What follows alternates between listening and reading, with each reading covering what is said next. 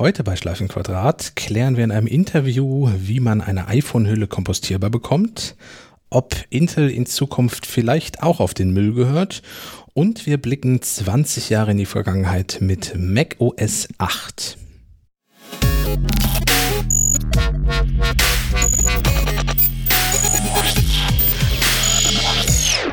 Herzlich willkommen zu einer neuen Episode von Schleifenquadrat, Ausgabe 70. Heute mit Caspar von Alban und dem Stefan Molz. Und mir, Sebastian Schack, guten Tag. Wir haben eine vollgepackte Episode, obwohl wir diesmal gar kein 90-Minuten-Interview drin haben. Es gibt genug Themen irgendwie. Wir haben ein Interview, aber das sind nicht 90 Minuten. Stimmt, wir haben ein Interview. Ja, ja, ja, ja. Da müssen wir auch noch ein Gewinnspiel bezüglich des Interviews anteasern. Das dürfen wir nicht vergessen. Wenn ihr diese Folge hört und wenn wir zu dem Gewinnspiel nichts erzählt haben, dann schreibt uns bitte nochmal, dann haben wir das vergessen. Das sage ich jetzt gleich am Anfang schon mal. Ja. Und wenn ihr jetzt schon wissen wollt, was ihr gewinnen könnt, könnt ihr jetzt einmal kurz vorspringen in den Kapitelmarken Ach, stimmt, zu dem Interview ja mit dem, mit dem Ocean Martha Gründer. Das ist ja, für uns ist das ja gerade live, weil wir es aufnehmen. Ja. Und später, wenn die erscheinen wird, gibt es ja Kapitel. Es ist, es ist so Das viel heißt, Menschen können jetzt quasi in die Zukunft springen. Genau, können sie. In der Zukunft können Menschen in die Zukunft springen. Oh Gott. Aber auch zurück zum Anfang. Gibt es da schon einen Film, der das Ja, mit irgendwelchen sich selbst schnürenden Schuhen und so. Ja. Ähm, wir fangen gleich mit ernsten Themen an. Wir, wir, Ja. wir, wir fangen an äh, mit, äh, irgendwie ist es alles Corona so ein bisschen. Ähm, mit Menschen, von denen wir kein Geld mehr haben möchten. Wir haben eine ähm, Kündigung eines Print-Abos erhalten. Ich glaube, wir müssen noch einen Schritt weiter nach vorne gehen. Ja? Wir, wir haben in der MacLive, in der gedruckten, eine Anzeige gehabt. Ja. äh, für die Corona-Warn-App. Die Bundesregierung hat Werbematerial zur Verfügung gestellt ähm, und wir haben uns überlegt, davon auch eine dieser Anzeigen abzudrucken, glaube ich sogar eine ganzseitige oder halbseitige? ganzseitige. ganzseitige Anzeige. Ähm, und insgeheim war mir schon ein bisschen klar, dass das teilweise Leserfeedback geben wird und hat es jetzt in dem Fall auch tatsächlich. Man, man muss darüber hinaus auch äh, vielleicht erwähnen, dass das eine Anzeige war, die unbezahlt ist. Ja, das genau. Ja. Weil äh, die Regierung hat zwar irgendwie Millionen an, an, an Geldern in die Hand genommen, um Werbemaßnahmen zu fahren, aber wir waren so überzeugt von der Sache, dass wir gesagt haben, ähm, wir machen daraus eine Freianzeige. Naja, und wir sind auch Systemjournalisten. Also wir kriegen ja gesagt, dass die Anzeige Genau. einfach zu erscheinen hat. ja. Also Frau Merkel hat ja an dem Morgen bei uns kurz in der Redaktion angerufen. Jens. Ang- Angie, wie ich so nett sagen darf. Ja. Jedenfalls erreichte mich heute Morgen ein, ein, ein Schreiben von unserem Abo-Dienstleister, der ähm, normalerweise arbeiten die still und leise im Hintergrund und machen so Kündiger-Rückgewinnung und all sowas, aber äh, das hier wollte der Herr D. -Punkt mir dann nochmal weiterleiten. Ähm, ein, ein zwei, zweiseitiger Brief, der beginnt mit sehr geehrte Damen und Herren vom Abo-Service, liebe Frau Dresler, das ist eine Autorin von uns, die in dem besagten Heft auch noch einen Artikel zur Corona-Warn-App geschrieben hat. MacLive Nummer 228, Seite 13. Anzeige der Bundesregierung. Die Corona-Warn-App schützt alle, die ihnen wichtig sind. So führt die Bundesrepublik mit unseren Steuergeldern den dritten Weltkrieg gegen einen unsichtbaren Feind fort. Jetzt die Corona-Warn-App herunterladen und Corona gemeinsam bekämpfen. Das ist Kriegsrhetorik. Ja, ja, sie haben keinen Einfluss auf den Inhalt ihrer Anzeigenkunden. Man nimmt in diesen Zeiten, was man kriegt. Sogar einen Aufruf, den unerbittlichen Kampf gegen den Feind fortzuführen, obwohl jeder halb informierte Bundesbürger inzwischen weiß, dass es sich hier um einen harmlosen Hustenvirus handelt. Schon wird die zweite Welle ausgerufen, während die Notaufnahmen Kurzarbeit schieben und wir alle noch auf die erste Welle warten. Aber gleich die beiden nächsten Seiten Reklame für die Bundesüberwachungs-App schreiben, muss das sein. Zwar glaube ich auch wie Sie, Frau Dressler, dass diese App nichts der grundsätzlichen Überwachung hinzufügt. Das Mobiltelefon als solches ist schon staatliche Überwachung genug. Und dann schreibt noch davon, dass er äh, während, äh, vielleicht erinnert man sich noch daran, den, während des Isar-Mordes, wo auch jemand auf der Straße, äh, ich glaube, erstochen wurde, in der Nähe war und dann zum Speicheltest geladen wurde und ähm, kommt dann irgendwann an einen unweigerlichen Punkt. Ich weiß, dass die Nation gespalten ist zwischen Migration und kontrollierter Einwanderung, zwischen Political Correctness und Scheiß drauf, BLM und ALM, Darf ich da mal kurz einschieben? BLN und Black Lives Matter, All Lives Matter. Ja. Und so Okay. weiter und so fort. Ich möchte jetzt keine Vorträge über Pharmakonzerne, WHO und auch das unvermeidlich Bill und Melinda Gates und Meinungsmonopol der GEZ-Medien halten. Ich, was ich immer so lustig finde, bevor du, bevor du weitermachst, warum sind solche Menschen dann immer gleich für all diese Verschwörungstheorien zugänglich? Ja, ich, ich glaube, von einem Scheiß glaubst du auch so allen Scheiß. Ich glaube, Ja, es geht stimmt, nur dann- all in. Ja, stimmt, dann ist die Schwelle eh überschritten. Ja, Ja. hast recht. Dann kommt nochmal die Überwachungs-App, dann kommt. Für mich gab es keine Pandemie, nur eine Testpandemie, von der viele Konzerne profitiert haben. Ähm, ich möchte bitten, mein Abo zum nächsten Zeitpunkt zu kündigen und ähm, ich bin ganz froh, dass das ein Abo kündigt. es Menschen, deren Geld möchte ich nie haben. Ja, also Da war natürlich recht, weil die Corona-App ist natürlich Mist, wie du rausgefunden hast. Das stimmt. Das, deswegen haben wir den, den Leserbrief auch heute jetzt unter anderem mitgenommen in den Podcast, weil es wunderbar überleitet zu unserem ersten Aufreger der Woche. Äh, Corona-Warn-App, äh, Worst-Case-Szenario, wie ich in dem Kommentar geschrieben habe. Alles kaputt, alles scheiße. Äh, alles doch nicht so toll, hätten wir mal die Anzeige nicht abgedruckt. ähm, nein, so ist es tatsächlich nicht. Äh, was ist passiert? Ich meine, wer, wer die letzten, die letzte Woche eigentlich mit offenen Augen durch die Medienlandschaft gewandert ist, konnte eigentlich nicht drumrum. Die Kollegen von der Tagesschau ähm, haben ja nicht herausgefunden, aber sie haben das äh, entdeckt, beziehungsweise bei, unter anderem bei GitHub aufgespürt und wahrscheinlich sicherlich auch mit Entwicklern gesprochen, dass die Corona-Warn-App nicht nur bei Android ein Problem hat mit der Hintergrundaktualisierung, sondern eben auch beim iPhone. Und das war die eigentliche Bombe. Denn bei Android betraf das nur in Anführungszeichen Geräte von Samsung und Huawei. Einige Modelle, auch nicht alle und auch nur einige Betriebssystemversionen. Da war es so, dass die, die äh, Corona-Warn-App zwar fleißig IDs gesammelt hat, also diese zufälligen Zahlenkombinationen von anderen Nutzern, allerdings die nicht mit dem Server abgleichen konnte, also mit, mit äh, den, den Schlüsseln von Infizierten, also die eigentliche Hauptaufgabe, weil die App nämlich quasi in den Stromsparmodus gesetzt wurde, nach einer Zeit. Weil das Betriebssystem sich gesagt hat, hä, die App will die ganze Zeit durchlaufen, bist du bescheuert? Geh du mal schön schlafen. Und dann war natürlich keine Kommunikation mit dem Server möglich. Jetzt kam raus, das hat die Tagesschau dann auch äh, groß getitelt, dass dummerweise nicht nur Huawei und Samsung, sondern auch alle iPhone-Modelle davon betroffen sind. Es ist also ein Fehler in dieser Corona-Schnittstelle, die Apple zur Verfügung stellt. Äh, ja, das, das eigentliche Problem ist, dass dieser Fehler wohl schon eine ganze Zeit bekannt ist. Ähm, und das ist das, was man eigentlich maximal den Corona, äh, den Entwicklern der Corona-Warn-App vorwerfen kann, weil es nämlich auf GitHub, also GitHub ist diese, diese Plattform, auf der Entwickler ihren Code zur Verfügung stehen, stellen können und dann auch andere Entwickler darüber mit denen diskutieren können. Und dort gab es vor Wochen schon eine Diskussion von Entwicklern und, und äh, fähigen Leuten, die feststellten, dass mit der Hintergrundaktualisierung nicht alles so stimmt. Und mutmaßliche SAP-Entwickler haben das in diesem Forum so ein bisschen abgetan, beziehungsweise nicht erkannt, was da so wohl hintersteckt und wie weitreichend dieses Problem ist. Nichtsdestotrotz muss man sagen, diese App ist in einer Rekordzeit entwickelt worden. Normalerweise gibt es lange Beta-Phasen für sowas. Normalerweise will man genau solche Bugs herausfinden, bevor die marktreif ist. Nun lässt Corona sowas nicht unbedingt zu. Ähm, deswegen auch nicht groß jetzt hier irgendwelche schwarzen Peter zuschieben. Denn das Problem ist inzwischen auch schon gelöst. Ähm, das ist jetzt ein Hinweis an alle.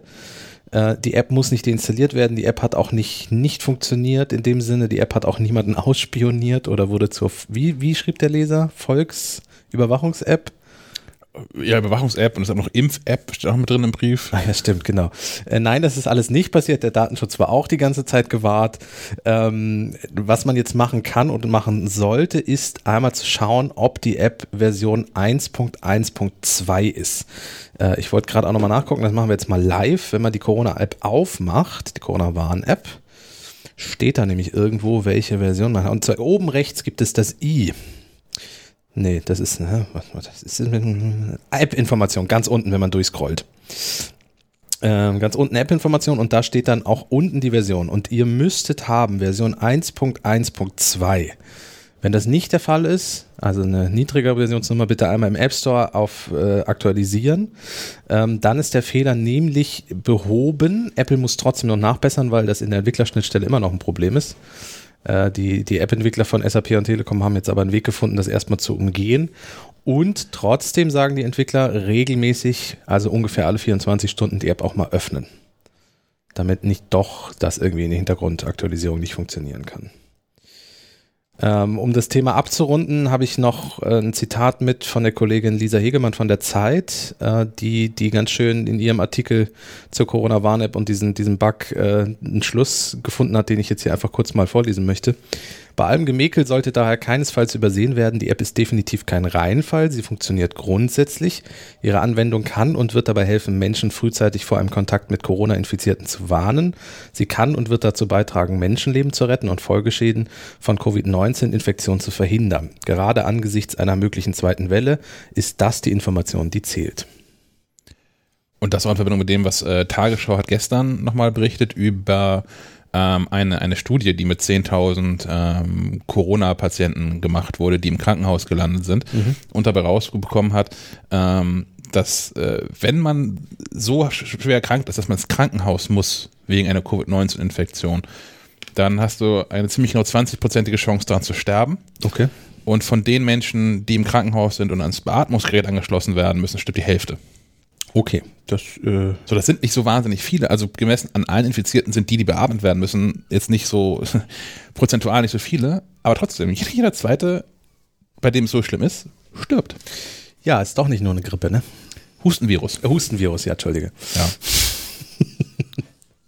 Naja, gut. Ich hätte aber an der Stelle noch eine, eine Bitte an Apple noch. Ja. Ähm, also was, was App-Updates anbelangt.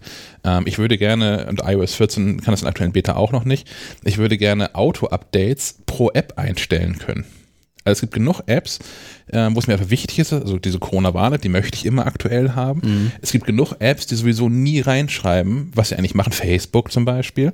Das könnte einfach so aktualisiert werden. Es gibt genug andere Apps, ähm, da möchte ich mitbekommen, dass sie aktualisiert werden, das also manuell machen, weil die regelmäßig größere Änderungen machen oder zumindest reinschreiben, was sich ändert.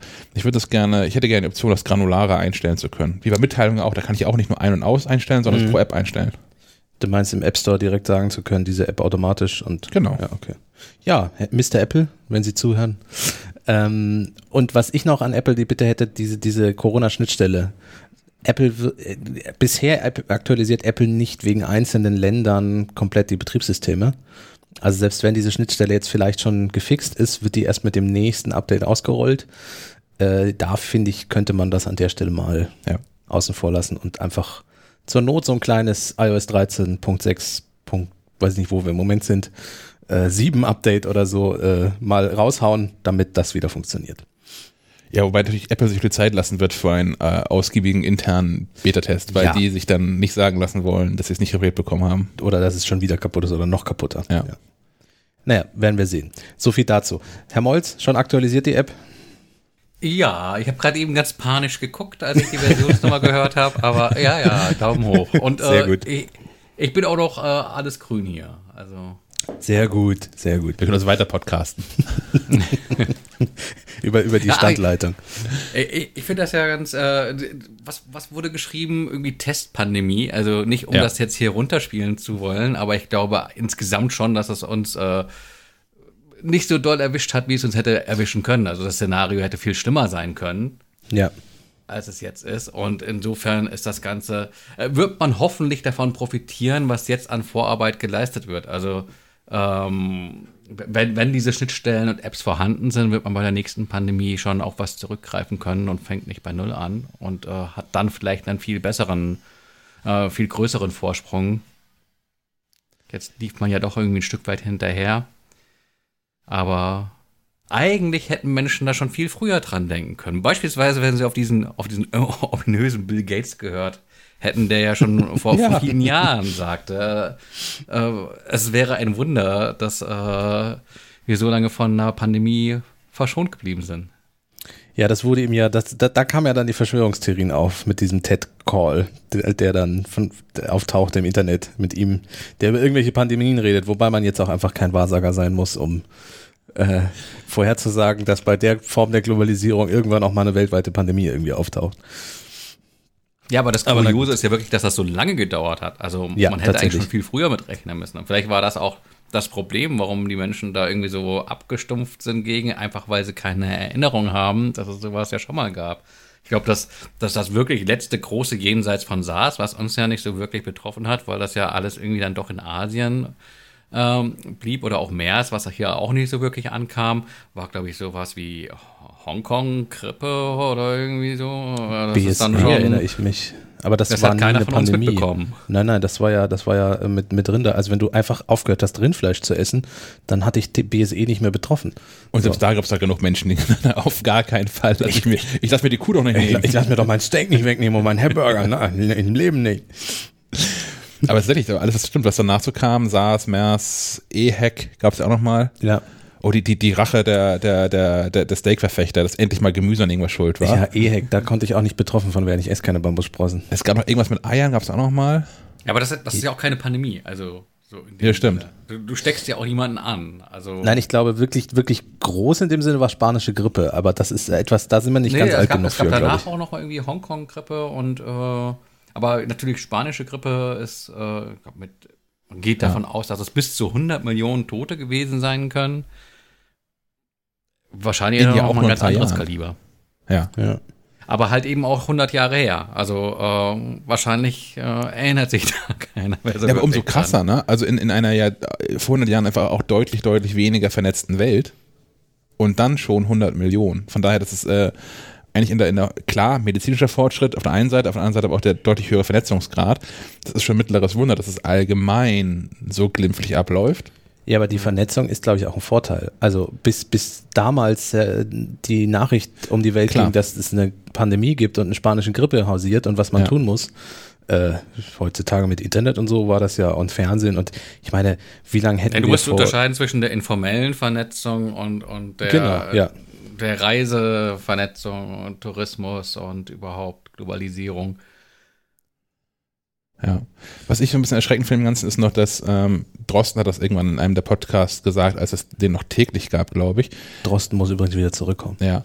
Ähm, ja, tatsächlich. Aber ähm, wa- was wohl auch, wie er sagte, und was ich glaube auch ein, ein, ein geflügeltes Wort unter Epidemiologen sei, dieses There's no glory in prevention. Also, dass man mit äh, erfolgreicher Prävention keinen Blumentopf gewinnen kann. Ja. Ähm, das fand ich als Spruch so ganz, ganz, ganz drollig irgendwie. Aber ich finde es beachtlich, wie sehr das stimmt. Das ist auch, auch in diesem Brief von diesem Kündiger da, aber auch so, wenn man äh, unter, unter intelligenten Menschen sich mal unterhält, ähm, dass es ja wirklich häufig so ist, dass, dass es irgendwie jetzt runtergespielt wird und war ja irgendwie nicht so doll. Also, ja, vielleicht aber auch, weil wir was getan haben. Ja, ist ja wie mit einer Autoversicherung. Man, Ja. man, man ärgert sich jedes Jahr, wenn die abbucht. Äh, hinterher ist man aber froh, dass man sie vielleicht bezahlt hat, wenn dann doch mal was passiert. Richtig. Ja, naja. Ja, und Gut. so bleibt zu hoffen, dass das Ganze irgendwie ähm, so denn Corona äh, verschwinden sollte oder zumindest gemanagt ist, dass man das Thema auf dem Schirm behält und ähm, Apple, Ja. ähm, aber auch Stellen wie die Bundesregierung ähm, ja, Dinge weiter im Auge behalten und, und Schnittstellen und Apps in der Hinterhand behalten, falls es dann doch mal irgendwie wieder zu Ähm, einer Pandemie kommen sollte. Molzi, du sagtest gerade, dass, dass wir mit dann vielleicht ein bisschen früher dran sind für eine eventuell nächste Pandemie. Was ein bisschen weniger früh dran sein wird, ist äh, das kommende iPhone, um, um den nächsten Aufreger der Woche äh, anzu, anzuteasern.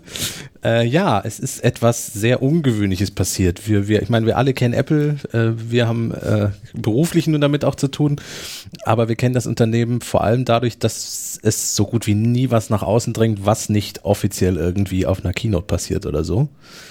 Und ähm, nun gab es die Quartalszahlen, Kommen wir später noch da zu. kommen wir später noch zu, genau, und Apples CFO.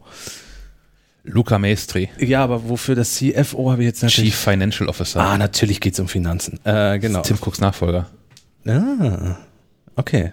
Also im, auf dem Finanzposten. Ja, vielleicht, oh, nein, weiß es ja nicht. Ähm, Soweit sind wir noch nicht, dass Tim Cook aufhört. Dafür sind die Zahlen zu gut.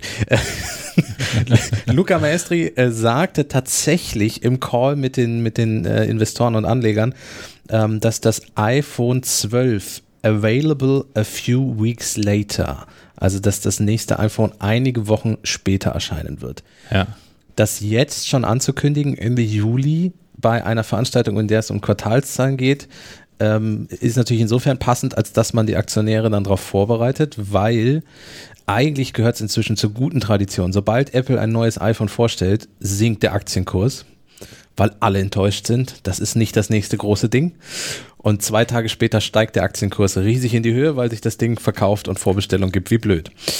Ähm, und wenn jetzt Apple sich auf einer Keynote hinstellt und sagt, ach du, das nächste iPhone übrigens kommt ein paar Wochen später, ohne das vorher angekündigt zu haben, dann würde der Aktienkurs natürlich nochmal stärker wieder runterrauschen. Deswegen hat man das quasi vorweggenommen. Das ist nicht, weil Apple so nett ist und uns einfach mitteilen wollte und, und damit wir vorbereitet sind, sondern es geht einfach da um den Aktienkurs und um Gelder und so. Ja. Äh, ja, aber es ist trotzdem ungewöhnlich, dass man uns jetzt schon mitteilt, es kommt später. Aber die Gerüchte Hey. scheinen sich dann bewahrheitet zu haben. Dann haben wir ja ein paar Wochen mehr zum Sparen. Ja. und auch für uns, um uns darauf vorzubereiten. Was heißt ein paar Wochen später? Das, 20. September war das iPhone 11. Ja, ich habe ja, äh, jetzt habe ich natürlich unseren großartigen Wandkalender nicht mit. Du hast vorhin getippt auf den 6. Oktober als Vorstellungstermin. Genau, richtig. Ähm, 6. Oktober, ähm, das ist der Termin, den ich Anfang Januar auf unseren großen Kalender geklebt habe ähm, für die Keynote. Jetzt, jetzt Quasi unser, unser Bill Gates, unser Orakel. Genau, unser, ich bin, ich bin das, iPhone-Orakel. das Orakel von Kiel. Ähm, ich habe dann eben mit Chucky vor dem Kalender gestanden und wir haben uns überlegt, also Chucky meinte, wenn die das verschieben, wenn sie auch die Keynote verschieben. So, a few weeks later könnte ja einfach sein, dass sie es um vier Wochen verschieben, statt Anfang September, dann Anfang Oktober das iPhone Ja. vorstellen auf der Keynote.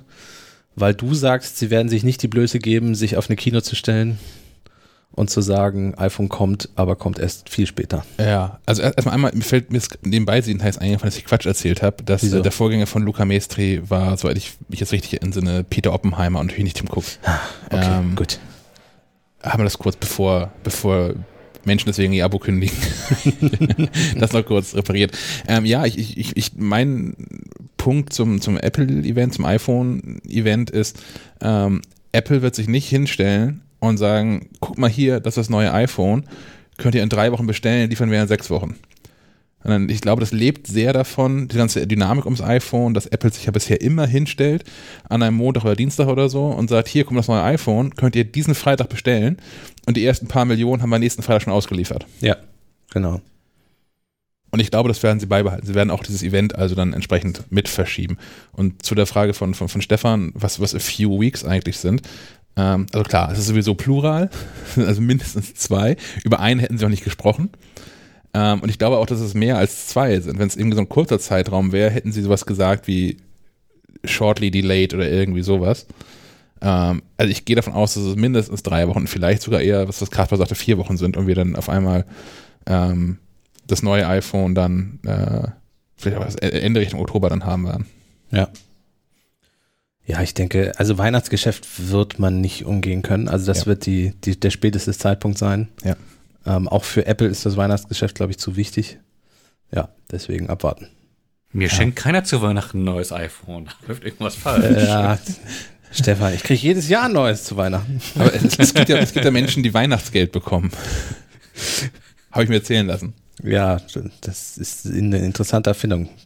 Können wir auch mal drüber reden. Und wir kriegen VG Wortgeld immerhin. Ja, aber das kriegen wir, egal. Das ist Systemgeld. Es gibt Leute, die kriegen beides. Jetzt kommst du wieder. Habe genug gejammert. Ja, Ähm, äh, genau. Ich meine, gibt's noch was zur iPhone-Verspätung? Wir müssen einfach in dem Fall abwarten. Ja, ich, so, okay. Also wie in der letzten Episode schon besprochen, ähm, jetzt aus, aus rein privat persönlichen Gründen, wenn es kein iPhone gäbe, wäre auch okay.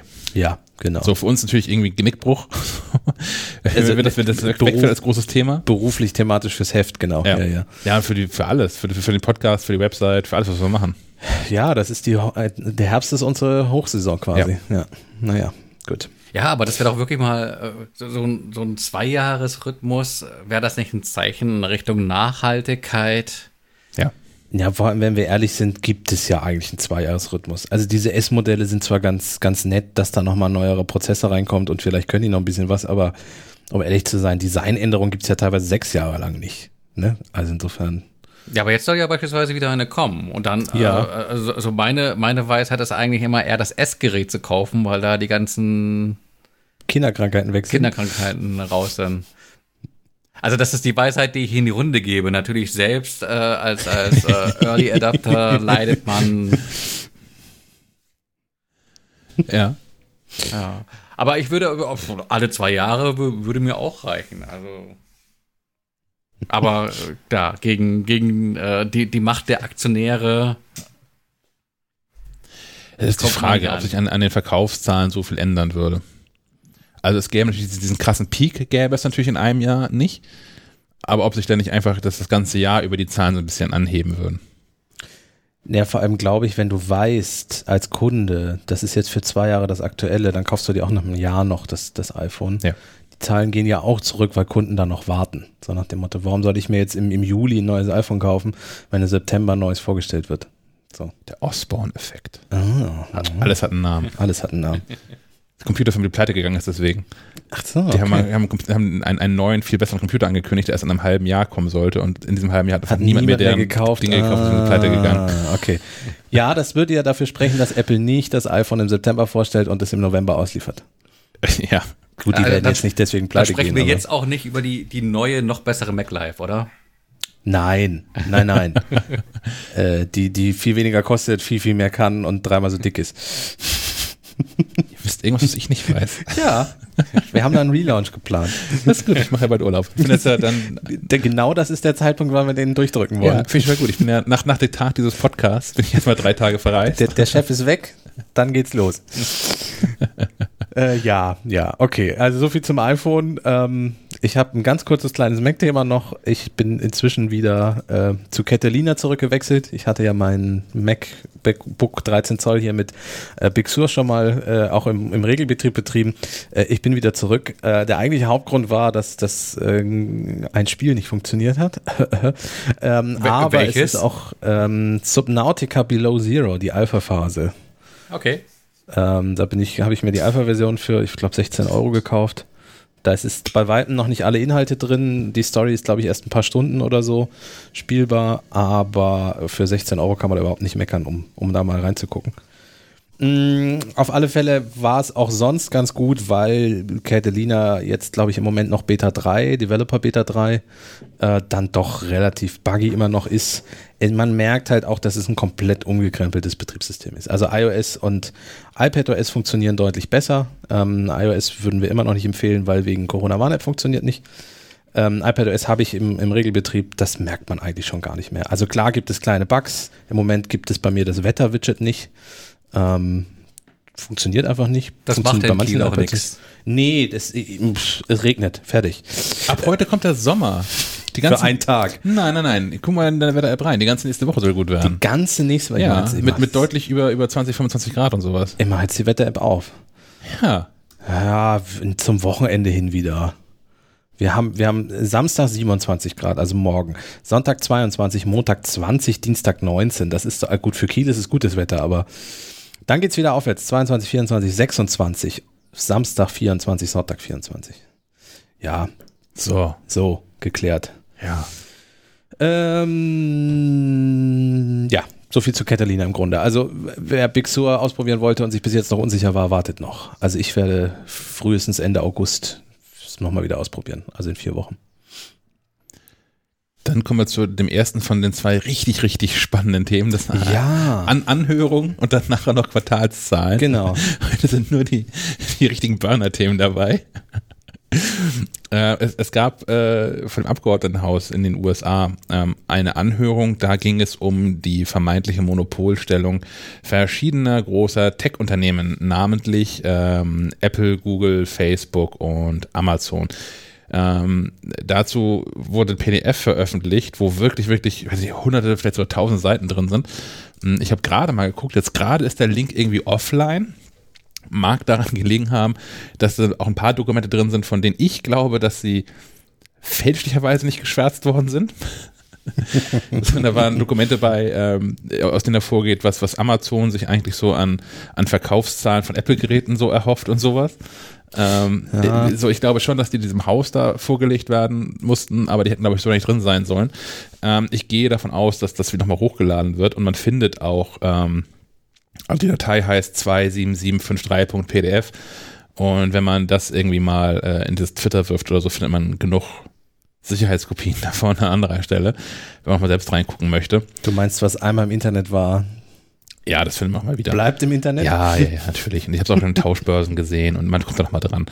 Ähm, was ist davon relevant? Also, was ähm, Amazon und Google anbelangt. Bei Amazon ging es ganz viel darum, äh, um die Vormachtstellung von Amazon, die Amazon versucht klein zu reden, weil sie sagen, naja, hm, wir haben insgesamt nur so ein paar Prozent vom Handel, irgendeine einschlägige Prozentzahl äh, und zieht da alles mit ein, von der, von der Kaugummi verkaufenden Tankstelle bis hin zu sich selbst halt.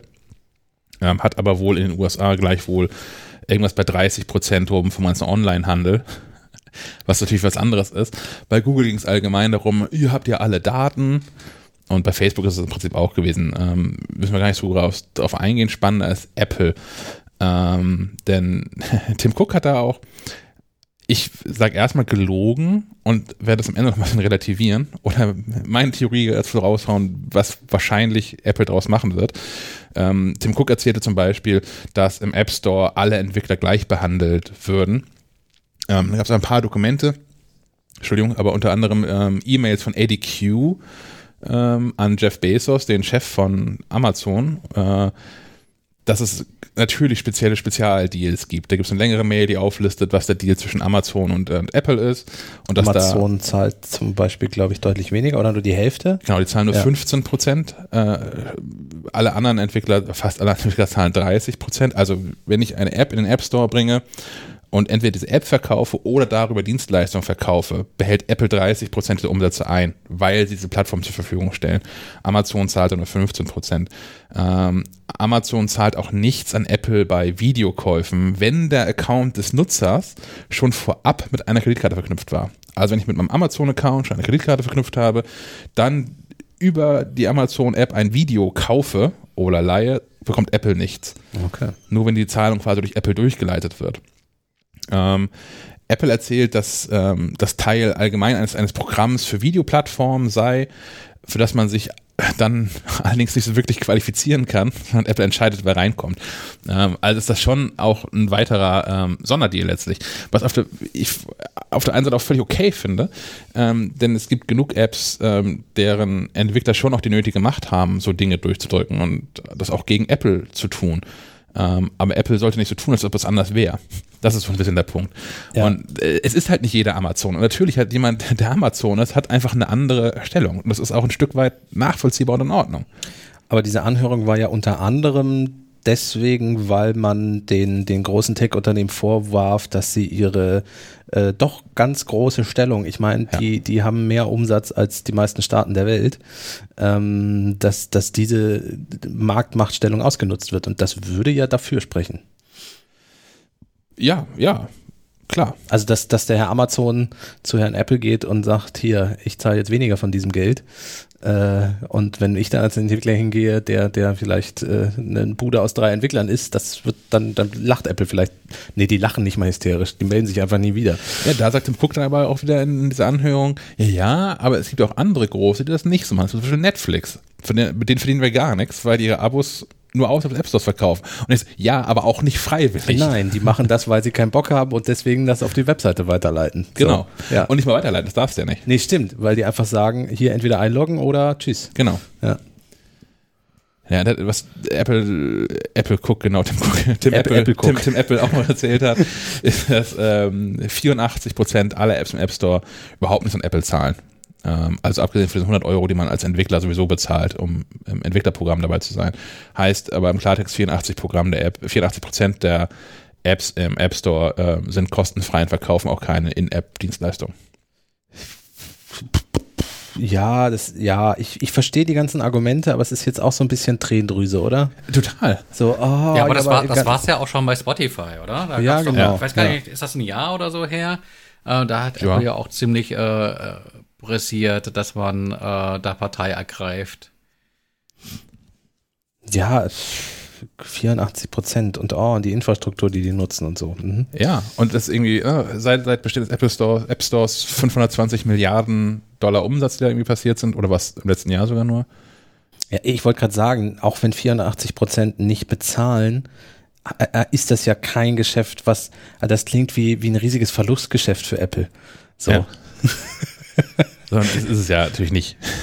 Also ich, natürlich verstehe ich das und bei so einer Anhörung wird sich auch keiner der großen Konzernchefs dahinstellen und sagen, ja, wir nutzen unsere Marktmacht aus und ja, wir knüppeln kleine kaputt und ja, äh, wir, wir, wir pressen alle aus, wie sonst wie es geht. Natürlich stellt sich da keiner hin. Aber es ist trotzdem so ein bisschen, na, na, na, die zahlen ja alle nicht.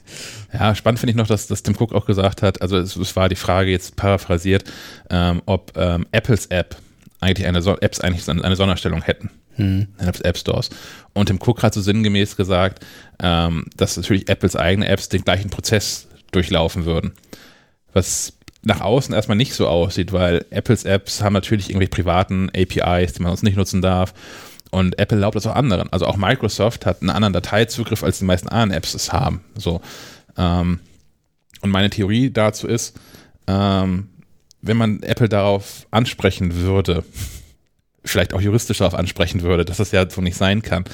Ähm, ich glaube, dass bei Apple einfach ein riesengroßes, ähm, äh, wie heißt sowas, ein Flussdiagramm an der Wand hängt bei den, bei den App Store Wächtern. Und es ist der gleiche Prozess für alle. Das sind einfach nur verschiedene Abzweigungen. so, und die, die Einstiegsfrage ist, kommt diese App von Apple? Und wenn die Antwort ja ist, geht es in so einen anderen Bereich rüber. Geht es direkt rüber mit zugelassen. Ja. Kommt diese App, äh, App von Microsoft, dann nochmal eine Testebene dazwischen und genau. dann geht es direkt kommt weiter. Kommt die App von einer Bude, die hier mehr als x Millionen Dollar Umsatz macht. Ja. So, und irgendwann kommt dann, kommt dann Fallige Media, die eine App mit, mit Videotipps fürs iPhone nicht in den App Store bekommt, weil Apple sagt, eigentlich ist es ein Buch. So. Und da gibt es halt so, aber das ist, glaube ich, das, was, was passieren würde. Ähm, oder das ist, glaube ich, das, was, also, weswegen das juristisch nicht angreifbar ist und natürlich trotzdem Quatsch ist. Und ich finde das, also ist, den Scheiß guckt sich auch niemand an. Das bekommt einfach, das, also, auch wenn das irgendwie hier in, in dieser, dieser Tech-Bubble irgendwie ein großes Thema ist, ähm, das findet auch unter Ausschuss der Öffentlichkeit statt, sowas. Das interessiert auch kein Schwein, deswegen ist es völlig egal, was da gesagt wird. Ähm, aber ich finde, es, es steht Apple nicht gut zu Gesicht, da dann. Ähm, Vor allem, wenn man dann auch nochmal ähm, die Diskussion von vor ein paar Wochen mit reinzieht, wo es um Steuergerechtigkeit ging. Ja, genau. Ja. So, und das ist so, so, so ein komisches Hin und Her, ne? Also, wo Apple mit dem Steuerding wirklich viele Minuspunkte gesammelt hat. Eine Woche später klatschen sie diese Umweltkampagne, Nachhaltigkeitskampagne raus, mit der sie alle Pluspunkte der Welt bekommen haben, auf warum zu Recht. Und dann wir eine Woche später ist diese Geschichte. Ja, aber dann, das hatte da doch auch schon gleich den, den, den Geschmack von, von Greenwashing. Also das, das dann in so einem Timing Ja. hinterherzuschieben. das wird kein Zufall sein, auch, ja. Ja, ist auch, zeugt nicht unbedingt von Fingerspitzengefühl. Ich habe noch zwei lustige Dinge von, von Mark Zuckerberg, der ja auch dabei war, mitgebracht. Der hat nämlich versucht, ähm, Facebook klein zu reden in dem ganzen Ding und sagt, ähm, in many areas where we are behind our Oh nee, äh, warte, das richtige Zahl ist, in many areas we are behind our competitors. The most popular messaging service in the US is iMessage. Spannende Geschichte. iMessage in den USA größer als WhatsApp, kann man nicht oft genug betonen. Um, the fastest growing app is TikTok. The most popular app for video is YouTube. The fastest growing ad plat platform is Amazon. The largest ads platform is Google. Also kurz zusammengefasst, er sagt eigentlich, äh, er sucht, das ist wieder so Statistikfälschen Ja. oder die Statistikdinger rausnimmt, die für ihn sprechen. Er nimmt immer genau den Punkt raus, wo die anderen besser sind als Facebook Ja. und, und sagt dann, da sind die eigentlich viel besser als wie wir. Genau. Die schnell, schnell, am schnellsten wachsende App TikTok. Ähm, Ja. Die Der TikTok ist lustig, da muss ich einschieben. Äh, die haben, die waren nicht eingeladen bei diesen, bei dieser Anhörung, äh, weil sie ja nicht zu diesen großen gehören, aber äh, enorm wachsen. Äh, ist eine chinesische App ähm, und die haben dann direkt danach selber ein Statement noch rausgebracht äh, zu, zum Thema, äh, zu den Themen, die da behandelt wurden. So nach dem Motto, ihr habt uns zwar nicht eingeladen, aber wir sind jetzt auch wichtig. Naja, über den äh, äh, hängt ja auch das Damok, das Schwert äh, des, des Bands, weil Ja. Zensur, Datenschutz, all solche Dinge sind da Genau. nicht ganz so, ja. So, dann, dann noch die Sache, dass diese Veranstaltungen allgemein völlig sinnbefreit sind. Ähm, da sitzen halt irgendwie Abgeordnete, die irgendwie Fragen rausballern, mit denen sie selbst wichtig tun wollen. Da wird auch nicht nachgefragt. Also das ist völlig egal, was die, was die vier Leute da geantwortet haben. Ähm, da wird nicht irgendwie groß nachgehakt oder so. Es ist einfach, wenn, wenn äh, Jeff Bezos auf eine Frage antwortet, dass er da sich nicht ganz sicher ist, dann einfach zack, nächstes Thema. Ähm, was natürlich auch an der Zeit liegt, weil alle natürlich begrenzte Zeit nur haben. Führt aber auch dazu, dass man rauskommt, ähm, dass viele Leute die sitzen einfach gar keine Ahnung haben und auch noch schlecht gebrieft sind von den Leuten. Und dann ist das Thema auch, also dann ist das Thema für mich zumindest auch erstmal durch hier. Ähm, Ich habe da noch zwei Einschiebe. okay. Ähm, dass der Abgeordnete Sensenbrenner schon. Warte mal, versuchen wir das mal Englisch auszusprechen. Sensenbrenner. ich finde es auf, auf Deutsch viel lustiger, weil, weil Sensenbrenner und Der- der- Zuckerberg miteinander gesprochen Der, haben. der, der wird ja wohl auch deutsche Vorfahren haben, der Herr Das, Sensenbrenner. ja, wahrscheinlich österreichisch. Oder so, ja. Ähm, ja, aber, aber Sensenbrenner wirft Zuckerberg Zensur vor, weil der Account von Donald Trump Jr. gesperrt wurde. Und äh, Zuckerberg sitzt dann da und, und sagt, äh, ja, ich, ich äh, da kann ich nicht zu viel sagen, aber ich glaube auch, äh, dass es dabei um Twitter geht und nicht um uns, was vollkommen richtig ist. es ist alles eins, es ist die Social Media. Da ist jetzt Zuckerberg ist da der gewählte Sprecher für alle, deswegen auch TikTok nicht eingeladen. Genau, weil der spricht einfach für die mit. Ja, ja, genau. Ähm, zu Zuckerberg noch, ich, ich weiß immer nicht, ob der Mann Witze macht, ob der überhaupt Humor hat. Auf alle Fälle sagte er so staubtrocken, als es irgendwie auch um Marktmacht und Größe und so ging. Und äh, ich weiß nicht mehr genau, was der Wort dort war, aber er sagte ungefähr so sinn, sinn, sinngemäß, äh, ja, wir sind im Moment noch nicht so weit, dass wir Google kaufen können. äh, und und da, dann, dann sitzt man da kurz und denkt kurz drüber nach, warte, ist das deren echter Plan? Das kann man ihm durchaus zutrauen, Mr. Zuckerberg. Äh, oder war das gerade ein Scherz? Äh, beides macht einem so Angst, weil er auch ja keine Miene verzieht. Äh, wir sind im Moment noch nicht so weit, dass wir Google kaufen können, aber es kommt bald, so nach dem Motto. Zuckerberg ist Data aus Star Trek. ja, genau. Der aber ohne den Emotionschip. Ja, da, über über die Jahre hat er so ein, irgendwie auch eine Art von Humor entwickelt, aber man weiß nicht so genau, wann das, wann das greift. Äh, ja, äh, genau, so viel dazu. Und äh, noch eine zweite, eine letzte Sache, die mir dann auch aufgefallen ist. Äh, es gibt auch ernsthaft äh, republikanische Abgeordnete, die sich dann in diesem Meeting hinsetzen äh, und, und Google Zensur vorwerfen, weil ihre Inhalte viel weniger vorkommen als die der Demokraten. Bis dahin hätte ich ja fast noch, das ist ja dieses typische Politikersprech. Ich weiß nicht, Ja. wer, wer Loriot kennt, äh, diese, diese wunderbare Polit-Talkshow, Ja. äh, wo, wo genau die Zeit gemessen wird, der CDU und der SPD-Abgeordnete, wie viel Zeit die genau bekommen. Äh, und dann hat am Ende jeder noch eine oder eine halbe Sekunde irgendwie noch übrig und muss da sein Schluss, Schlussstatement so und dann diskutieren, aber das war jetzt eine halbe Sekunde länger als bei mir. So ungefähr war das. Wirklich disqualifiziert hat sich diese republikanische Abgeordnete dann bei mir, aber als er als Beispiel Breitbart News anbrachte ähm, und ihm hätte der Breitbart News äh, Typ erzählt, dass Google aufgrund von äh, einigen Einstellungen ihm jetzt 90 Prozent weniger Traffic liefern würde. Äh, und das hat er dem Google-Chef vorgeworfen. Ich weiß leider nicht, was der geantwortet hat, aber ich hätte ihm geantwortet, naja, wenn, wenn der mal wirklich Nachrichten macht und das mit den Fakten ein bisschen ernster nimmt, dann können wir ihn auch wieder ranken. Ja. So, also das, äh, naja, gut. Aber Ja, was- Amerika und so, ja. Was ist da mit diesen Republikanern passiert? Ich hatte, äh, also so zurückblickend hat man das Gefühl, da waren ja richtig vernünftige Leute. Also selbst so jemand wie der junge äh, Bush. ähm, Ja, ja. Das, ist das, habe ich, habe ich irgendwann auch schon mal erzählt, weiß nicht, glaube ich auch im Podcast, dass Trump für eine Sache auf alle Fälle gesorgt hat, dass ich George W. Bush inzwischen für einen richtig guten Präsidenten halte. Ja. Das ist traurig. Was wurde das? Der hat jetzt auch neulich wieder öffentlich, war das zur Beerdigung von, von, von dem Lewis oder sowas? Genau, da waren alle ehemaligen Präsidenten da, Ja, die hat noch er, leben. Hat er auch mal öffentlich gesprochen und Ja. man sieht Bush, den, der, also ich, ich weiß nicht, wie sehr ich den verflucht habe zu seinen Amtszeiten und was, Ja. für, für was für eine dumme Nuss ich den gehalten habe. Ich erinnere an diese Schimpansenbilder. Ja, genau. Genau, all das. Ähm, und wenn, wenn der jetzt irgendwo auftritt, wa- was, was für ein, ein, ein wohlig warmes Gefühl das ist. Ja, welche Genau. Staatsmännlichkeit, das ist kein richtiges Wort, ihn umgibt. So, äh, und, und was der auch für kluge Dinge sagt. So, Ja. ähm, der hatte ja schon so ein bisschen diese leichte Sprache äh, damals in seiner Amtszeit, die, die Trump ja jetzt, wie viel Vokabel nutzt der? 40?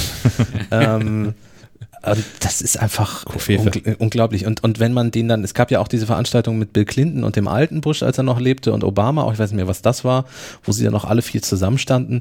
Das ist ja wirklich wie so, wie so ein Familientreffen. Ja. Und jetzt stell dir Donald mal dazwischen vor. Es ist, naja, gut. Ähm, wir sollten aufhören, sonst, sonst äh, werde ich völlig verrückt noch. Vielleicht ist es ja im November vorbei, mal gucken. Aber er will ja die Wahl verschieben. Ja, wir, wir können nach, nach Bush zu anderen alten Sachen kommen. Ja, ähm, war Bush damals Präsident? Das wäre jetzt natürlich richtig geil. Ja, auf jeden Fall nicht Junior. Nee, vielleicht Senior. Ja. Äh, ich habe ähm, endlich mal wieder macOS 8 benutzt. Ähm, also, also System 8. System 8, genau. Also ähm, wirklich macOS 8, nicht 10.8, sondern 8. Ähm, es gibt nämlich einen Entwickler, der auch für Slack mitprogrammiert, glaube ich. Ähm, der hat äh, schon vor zwei oder drei Jahren, glaube ich, Windows 95 als Standalone-App rausgebracht für Windows und macOS, ähm, dass du einfach das alte Betriebssystem in einer Standalone-App äh, installieren kannst. Da wird ein alter Rechner emuliert und solche Dinge. Ähm, und das hat er jetzt auch für macOS 8 gemacht. Ähm, kann man sich auf GitHub runterladen, verlinken wir in den Show Notes. Das mache ich gleich, wenn ich mit dem Punkt durch bin. Ähm, habe jetzt nämlich gerade noch nicht hier den Link mit drin. Und das ist ganz lustig, weil man eben tatsächlich in einer App dann Mac OS 8 starten kann. Mit allen Tönen, mit äh, allen den vorinstallierten Apps und so. Und einige Spiele sind dabei und unter anderem auch Photoshop 3. Also wer so mal richtig in, in Retro-Geschichten einsteigen möchte, es funktioniert auch alles, nur mit dem Internet verbinden geht nicht, weil vor 30 Jahren, sagt der Entwickler, war das Internet einfach noch eine ganz andere Welt. Man würde mit macOS 8 nicht mal Google aufrufen können im Moment schrieb er. Ähm, ja, aber wie gesagt, Photoshop drin, ähm, Siedler ist irgendwie mit drin. Es ist, was hatte ich gestern gespielt? Die Duke Demo Nukem? von Duke Nukem. Genau, genau die habe ich gespielt. Großartig. Der Sound ist ein bisschen verzögert. Also wenn du schießt, dauert es drei Sekunden, bis der, bis der Schuss auch zu hören ist. Ich meine, Schall ist relativ langsam, wissen wir ja. äh, ja, gerade bei einer vor die abgefeuerten Pistole. Genau, richtig. ähm, bis der zu meinem Ohr vorgedrungen ist. Aber das, also das Spiel ist erschreckend modern noch. Also ich meine, man kann nicht mit der Maus zielen, sondern macht es mit den Pfeiltasten. Äh, man kann auch nicht nach oben und unten die Waffe bewegen, sondern nur nach links und rechts. Aber man läuft durch eine 3D-Welt und, und Gegner hüpfen vor einen hin. Man sammelt Medipacks, man sammelt Munition. Äh, es ist schon, es ist schon irgendwie lustig. Das war auch eine Zeit, äh, glaube ich, in der das erste Halo angekündigt wurde, und zwar als Spiel für den Mac. Ja, guck, das war noch Zeiten. Wir, wir könnten, der Stefan ist ja der Vater habe ich mir sagen lassen. Wir, wir könnten unsere Diskussion vorhin einmal ausweiten. Ja, bitte. wir haben über Spiele allgemein gesprochen, vor diesem Podcast schon. Und darüber, dass, dass Spiele früher mh, mm, auf eine Art besser waren, einfallsreicher, die Stories waren häufig cooler. Ähm, heute hat man natürlich sowas wie Uncharted und Last of Us 2 und die werden auch vollkommen zurecht gehypt, weil es sehr geile Spiele sind, an, für sich genommen schon, aber ja irgendwie auch, ähm, weil es halt Ausnahmen geworden sind dass so richtig geile Spiele rauskommen. Und ich habe so die Theorie aufgestellt, dass, oder habe ich behauptet, wenn, wenn ich jetzt, wenn ich so ein Kind hätte, was jetzt irgendwie so, keine Ahnung, drei, vier wäre und so langsam Computerspiele entdeckt, dass mein Ansatz wäre, ähm, dieses, dieses Kind den ganzen Leidensweg gehen zu lassen. Also nicht den Einstieg mit irgendwelchen iPad-Apps oder mit der PlayStation 5 dann Ende des Jahres, sondern guck mal, hier Kind, hast ein NES. Und dann natürlich nicht 30 Jahre zu warten, bis die PlayStation 5 kommt, sondern das vielleicht so über, über ein Jahr oder zwei so auszuweiten. Aber dass das so einmal, dass das so die Historie mitkommt, dass man es zu schätzen weiß, was heute eigentlich so passiert und auch sieht, was eigentlich möglich wäre mit Spielen, wenn sich mal jemand wieder hinse hinsetzen würde und ein vernünftiges Storyboard schreiben würde. Spielt dein Kind? Äh, ich hätte gern, dass sie mehr spielt. Sie hat auch eine Xbox und äh, könnte das auch an ihrem iPhone. Nie ein Elternteil sagen gehört. Noch nie. Großartig. Ja, ja, wir sind ein, ein drei Xboxen-Haushalt, ähm, muss man dazu sagen. Ähm, damit man auch mal miteinander spielen kann. Aber wie gesagt, Tochter hat da relativ wenig Interesse dran. Die hat andere Dinge, die sie im Leben gut findet, beispielsweise Sport. Äh, ich will mich da nicht besser. beschweren. Nein, ich wollte gerade sagen, das können wir alle gutheißen. Ähm, nee, aber sie ist dem Spiel nicht abgeneigt. Ähm, hat tatsächlich auch mal so mit, ich, ich sag mal, Retro-Spiele gedaddelt. Ähm, saßen mal zusammen, haben Day of the Tentacle ähm, gespielt, also so klassische Point-and-Click-Adventures. Mhm. Ähm, da hat sie große Spaß dran gehabt. Einfach auch, wie du schon sagtest, äh, Anna, äh, wegen, wegen, wegen der Story. Ähm, aber ich denke tatsächlich, dass man da so ein bisschen einen verklärten Blick drauf zurück hat, äh, wie das dann so mal alles damals war. Ich glaube, du hast äh, damals gute Spiele gehabt, du hast heute gute Spiele. Es kommt einfach darauf an, was du spielst. Du hattest damals auch bei, viele schlechte bei, Spiele. Bei vielen Dingen, also du sagtest den, den Weg des Leidens beschreiten, da war auch sehr, sehr viel Leid dabei. Und ich glaube, man verdrängt das dass es tatsächlich nur so eine Handvoll Spiele waren, an die man sich auch heute noch gern zurückerinnert und die man auch heute noch spielen mag. Ähm, Beispielsweise Duke Nukem, wenn ich mir das angucke. Ja. Und da irgendwie nicht mal mit der Maus und überhaupt nach oben und unten geht nicht und oh, nee, nee. Äh, Das funktioniert trotzdem. Probier's aus. Also der, der, ich hab's ausprobiert und so, okay, rollten sich die Fingernägel hoch. Ähm, Also ich kam da drauf, ich habe damals ähm, als Nintendo für was ist das, 100 Euro nochmal den NES nochmal rausgebracht, also ein NES Mini. Und klar, das ist auch eine Auswahl an Spielen, ist mir schon klar, das ist sehr sorgfältig kuratiert. Aber selbst die Spiele, die ich damals scheiße fand, haben mir da heute Spaß drauf gemacht. SNES, da habe ich auch diese Mini-Version von was völlig anderes. Da sind keine Ahnung, 20 Spiele drauf und zwei davon finde ich toll, weil es einfach eine scheiß Zeit war, so im, im Vergleich dann. Ähm, die Spiele waren irgendwie so auf dem die Spiele, die da drauf sind, hätten mehr Spaß gemacht, wenn sie schon N64-Spiele gewesen wären. Also die hätten eine bessere Grafik verdient einfach. aber Ähm, na, das, du sagst jetzt, das NES gefällt dir besser. Ich sag, das SNES gefällt mir besser und ist viel zeitloser. Ähm, das Ah. ist, glaube ich, total subjektiv, mit was man irgendwie auch selbst damals vielleicht äh, mehr in Berührung gekommen ist. äh, Wo man irgendwie auch die Gelegenheit hatte zu spielen, weil ich glaube, äh, kein Kid hatte damals irgendwie äh, die, die volle Auswahl und äh, befindet dann äh, rückblickend natürlich das gut, was es selbst hatte oder vielleicht auch das, was es selbst nicht hatte und nur bei Freunden gesehen hatte. Hm. äh, ich, muss, ich muss an der Stelle einen, einen äh, Videospiel-Mythos einmal kurz anreißen. Habt ihr wahrscheinlich schon gehört von E.T. The Extraterrestrial als Computerspiel? Ja, das auf der Ja. Müllkippe, gell? Ja, ja, 1982 äh, von Atari entwickelt, gilt heute, ich zitiere hier kurz den Wikipedia-Artikel, ähm, auf, das Spiel wird aufgrund seiner gravierenden kommerziellen Misserfolgs häufig mit dem Videogame Crash von 1983 in Verbindung gebracht und gilt in der Retropex- retrospektiven Rezeption, meine Güte, auch weitläufig als eines der schlechtesten Spiele aller Zeiten. Mehrere tausend überschüssige Modul Module des Spiels wurden 1983 in der Wüste von New Mexico vergraben. Das galt lange als äh, Gerücht, dass das wirklich so war. Ähm, und dann schreibt der Wikipedia-Artikel aber, dass ähm, äh, trotz zeitgenössischen Berichten wurde bisweilen angezweifelt, dass die Vergrabung tatsächlich stattgefunden habe. Anfang 2014 wurde schließlich eine von Fuel Industries und Microsoft initiierte Suche nach den vergrabenen Modulen durch die Umweltbehörde der Stadt Alamogordo bewilligt. Am 26. April 2014 stieß das Suchteam an der vermuteten Stelle auf zahlreiche IT-Spielemodule, teilweise noch in der Originalverpackung. Damit konnte, die, damit konnte die lang bestehenden Zweifel am Wahrheitsgehalt endgültig ausgeräumt werden. Aber wa- warum machte Microsoft das? Sondierten die schon für Windows 95 oder? Keine Ahnung. Äh, um die Suche nach dem Modul erschien im November 2014 über Xbox Live ein Dokumentarfilm des Drehbuchautors Zack Penn mit dem Titel Atari Game Over. Den habe ich auch mal gesehen. Ähm, ja, also wenn man den irgendwo im Internet noch auftreibt, es lohnt sich. Es war wahrscheinlich einfach auch eine Marketingkampagne von Microsoft. Ah, wie geil. Ja. also es war nicht alles gut. Das war ja das, was Stefan im Grunde sagen wollte. Wir könnten es damit zum nächsten Schrott überleiten. Ja, ähm, ich habe es betitelt mit der Anfang vom Ende von Intel, Fragezeichen. Ich, ich liebe ja Überschriften mit Fragezeichen. Wenn ich, wenn ich Texte redigiere, schreibe ich das meistens raus, weil ich habe mal im äh, Volokurs gelernt, äh, ein Fragezeichen bei einer Überschrift kann man zu 95 Prozent mit Nein beantworten. Ja. Und es ist leider auch so. Also, äh, liebe Journalistenkollegen und alle Leserinnen und Leser da draußen, ich klicke Überschriften mit Fragezeichen eigentlich nicht mehr an, weil meistens ist die Frage in der Überschrift wirklich mit Nein zu beantworten. Und ja, wir wissen, dass wir es trotzdem manchmal selbst machen. Ja, zum Beispiel, ist das der Anfang vom Ende vom Intel? In dem Fall würde ich sogar sagen, ja, eigentlich ist er das, oder? Kann man das so sagen? Ähm, worum geht's?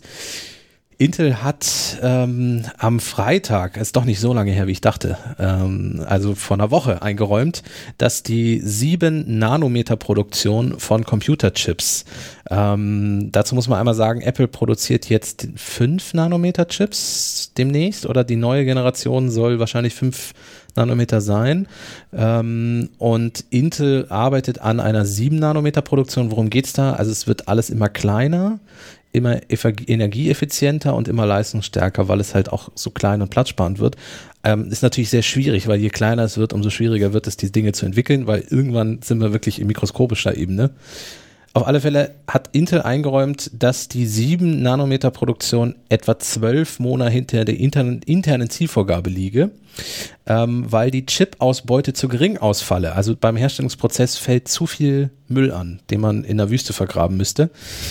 Aber das heißt aber, das ist richtig, richtig Schrott, ne? Also es ist, es ist ja. ja. auch jetzt schon so, dass ähm, auf diesen, diesen Wafern, diese, diese, spiegelnden Platten, die dann auch mal lustig ins Bild gehalten werden und die präsentiert werden, ja. ähm, da auch nicht alle äh, ähm, CPUs so sind, wie sie sein sollten. Ähm, und die verkauft man dann als billiger. Also wenn man so ein, keine Ahnung, so, ein, so eine 6-Kern-CPU hat und da gehen dann nur drei oder nur fünf drauf, ähm, dann kann man die immer noch als 4-Kern-CPU irgendwo reinstecken. Ja. Und wenn nicht ja, mal das Die werden dann einfach ist, auch ich glaube, jeder Chip hat von, von sich aus schon irgendwie Macken und da wirst du einfach ja. irgendwie im Mikrocode äh, drumherum programmiert. Und das sind dann irgendwie auch so die Geschichten, wo dann äh, Jahre später irgendwelche Sicherheitslücken den Leuten um ja. die Ohren explodieren. Ja, Heißt aber auch, dass der Aufschluss darauf hinaus unfassbar hoch sein muss. Also wenn das nicht mal das dann für Intel möglich ist, sondern die einfach wirklich weggeschmissen werden müssen, ja. dann können sie es einfach nicht. So, und Intel sagt dann, deshalb verschiebt sich die Produktion von Mitte 2022 auf bestenfalls Ende 2022, eher 2023. Ähm, und das ist natürlich ja, also schlimmer geht's fast gar nicht. Erst hat jetzt Apple als, als Kunde ist abgesprungen. Klar ist äh, Apple nicht der größte Kunde von Intel. Also im Gesamtbereich können die das verschmerzen. Ja, also ähm, vor allem muss man dazu sagen, also Apple wird das so wahrscheinlich auch schon im Vorfeld gewusst ja, haben. Also genau, der, der ja. Wechsel weg von Intel hin zu ARM ja. wird ja genau in, in, in den Problemen begründet sein, die sich da jetzt auch äh, öffentlich Ganz genau. Zeichnen. Ähm, und äh, ja, es gibt ja noch genug andere Kunden. Überall steckt ja irgendwie Intel mit drin, ganz viele Geschichten, die ganzen äh, Desktop, Windows, äh, Laptop, alles. Also früher war ja auch mal Intel Insight so ein richtiges äh, Marketing-Ding, was auch auf den Laptops auch, glaube ich, heute immer noch draufklebt. Aber momentan ähm, ist doch AMD viel angesagter. Ja, genau. Das ist nämlich das, was, weswegen ich auch Anfang vom Ende titelte, weil, weil das halt jetzt langsam alles kippt. Ähm, es ist jetzt auch so weit, dass jetzt erstmals dann äh, personelle äh, Entscheidungen dadurch entstehen. Äh, und zwar hat Intel jetzt auch angekündigt, dass der Hardware-Chef gehen muss, und zwar schon zum 3. August. Ähm, und was jetzt auch ganz neu gekommen ist, äh, Investoren klagen jetzt gegen Intel. Ähm, aufgrund der verschobenen Fertigung von 7 Nanometern äh, nicht nur technischen Problemen, sondern auch rechtlich. In den USA wurde eine Sammelklage gestartet, die dem Unternehmen Wertpapierbetrug vorwirft. Also das wird jetzt auch ein bisschen schön. Äh, ja, verkacktes Intel langsam, Shaki? Ja, also ich glaube, dir bleibt nicht viel übrig. Ne? Also wir haben natürlich dieses, dieses ähm, Servergeschäft noch irgendwie. Ja. Aber ähm, eine Apple ist raus. Ich weiß gar nicht, ob irgendwann noch im Mobiltelefonbereich intern nutzt. Die meisten nutzen ja irgendwie Qualcomm Snapdragon. Genau, ja.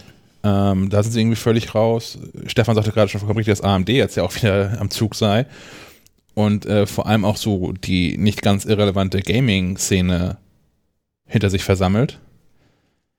Ähm, was unweigerlich heißt, dass dann auch, äh, wenn, wenn alle, die irgendwie cool sind, auf einmal AMD-Prozessoren haben, dann werden auch mehr normale Menschen das haben.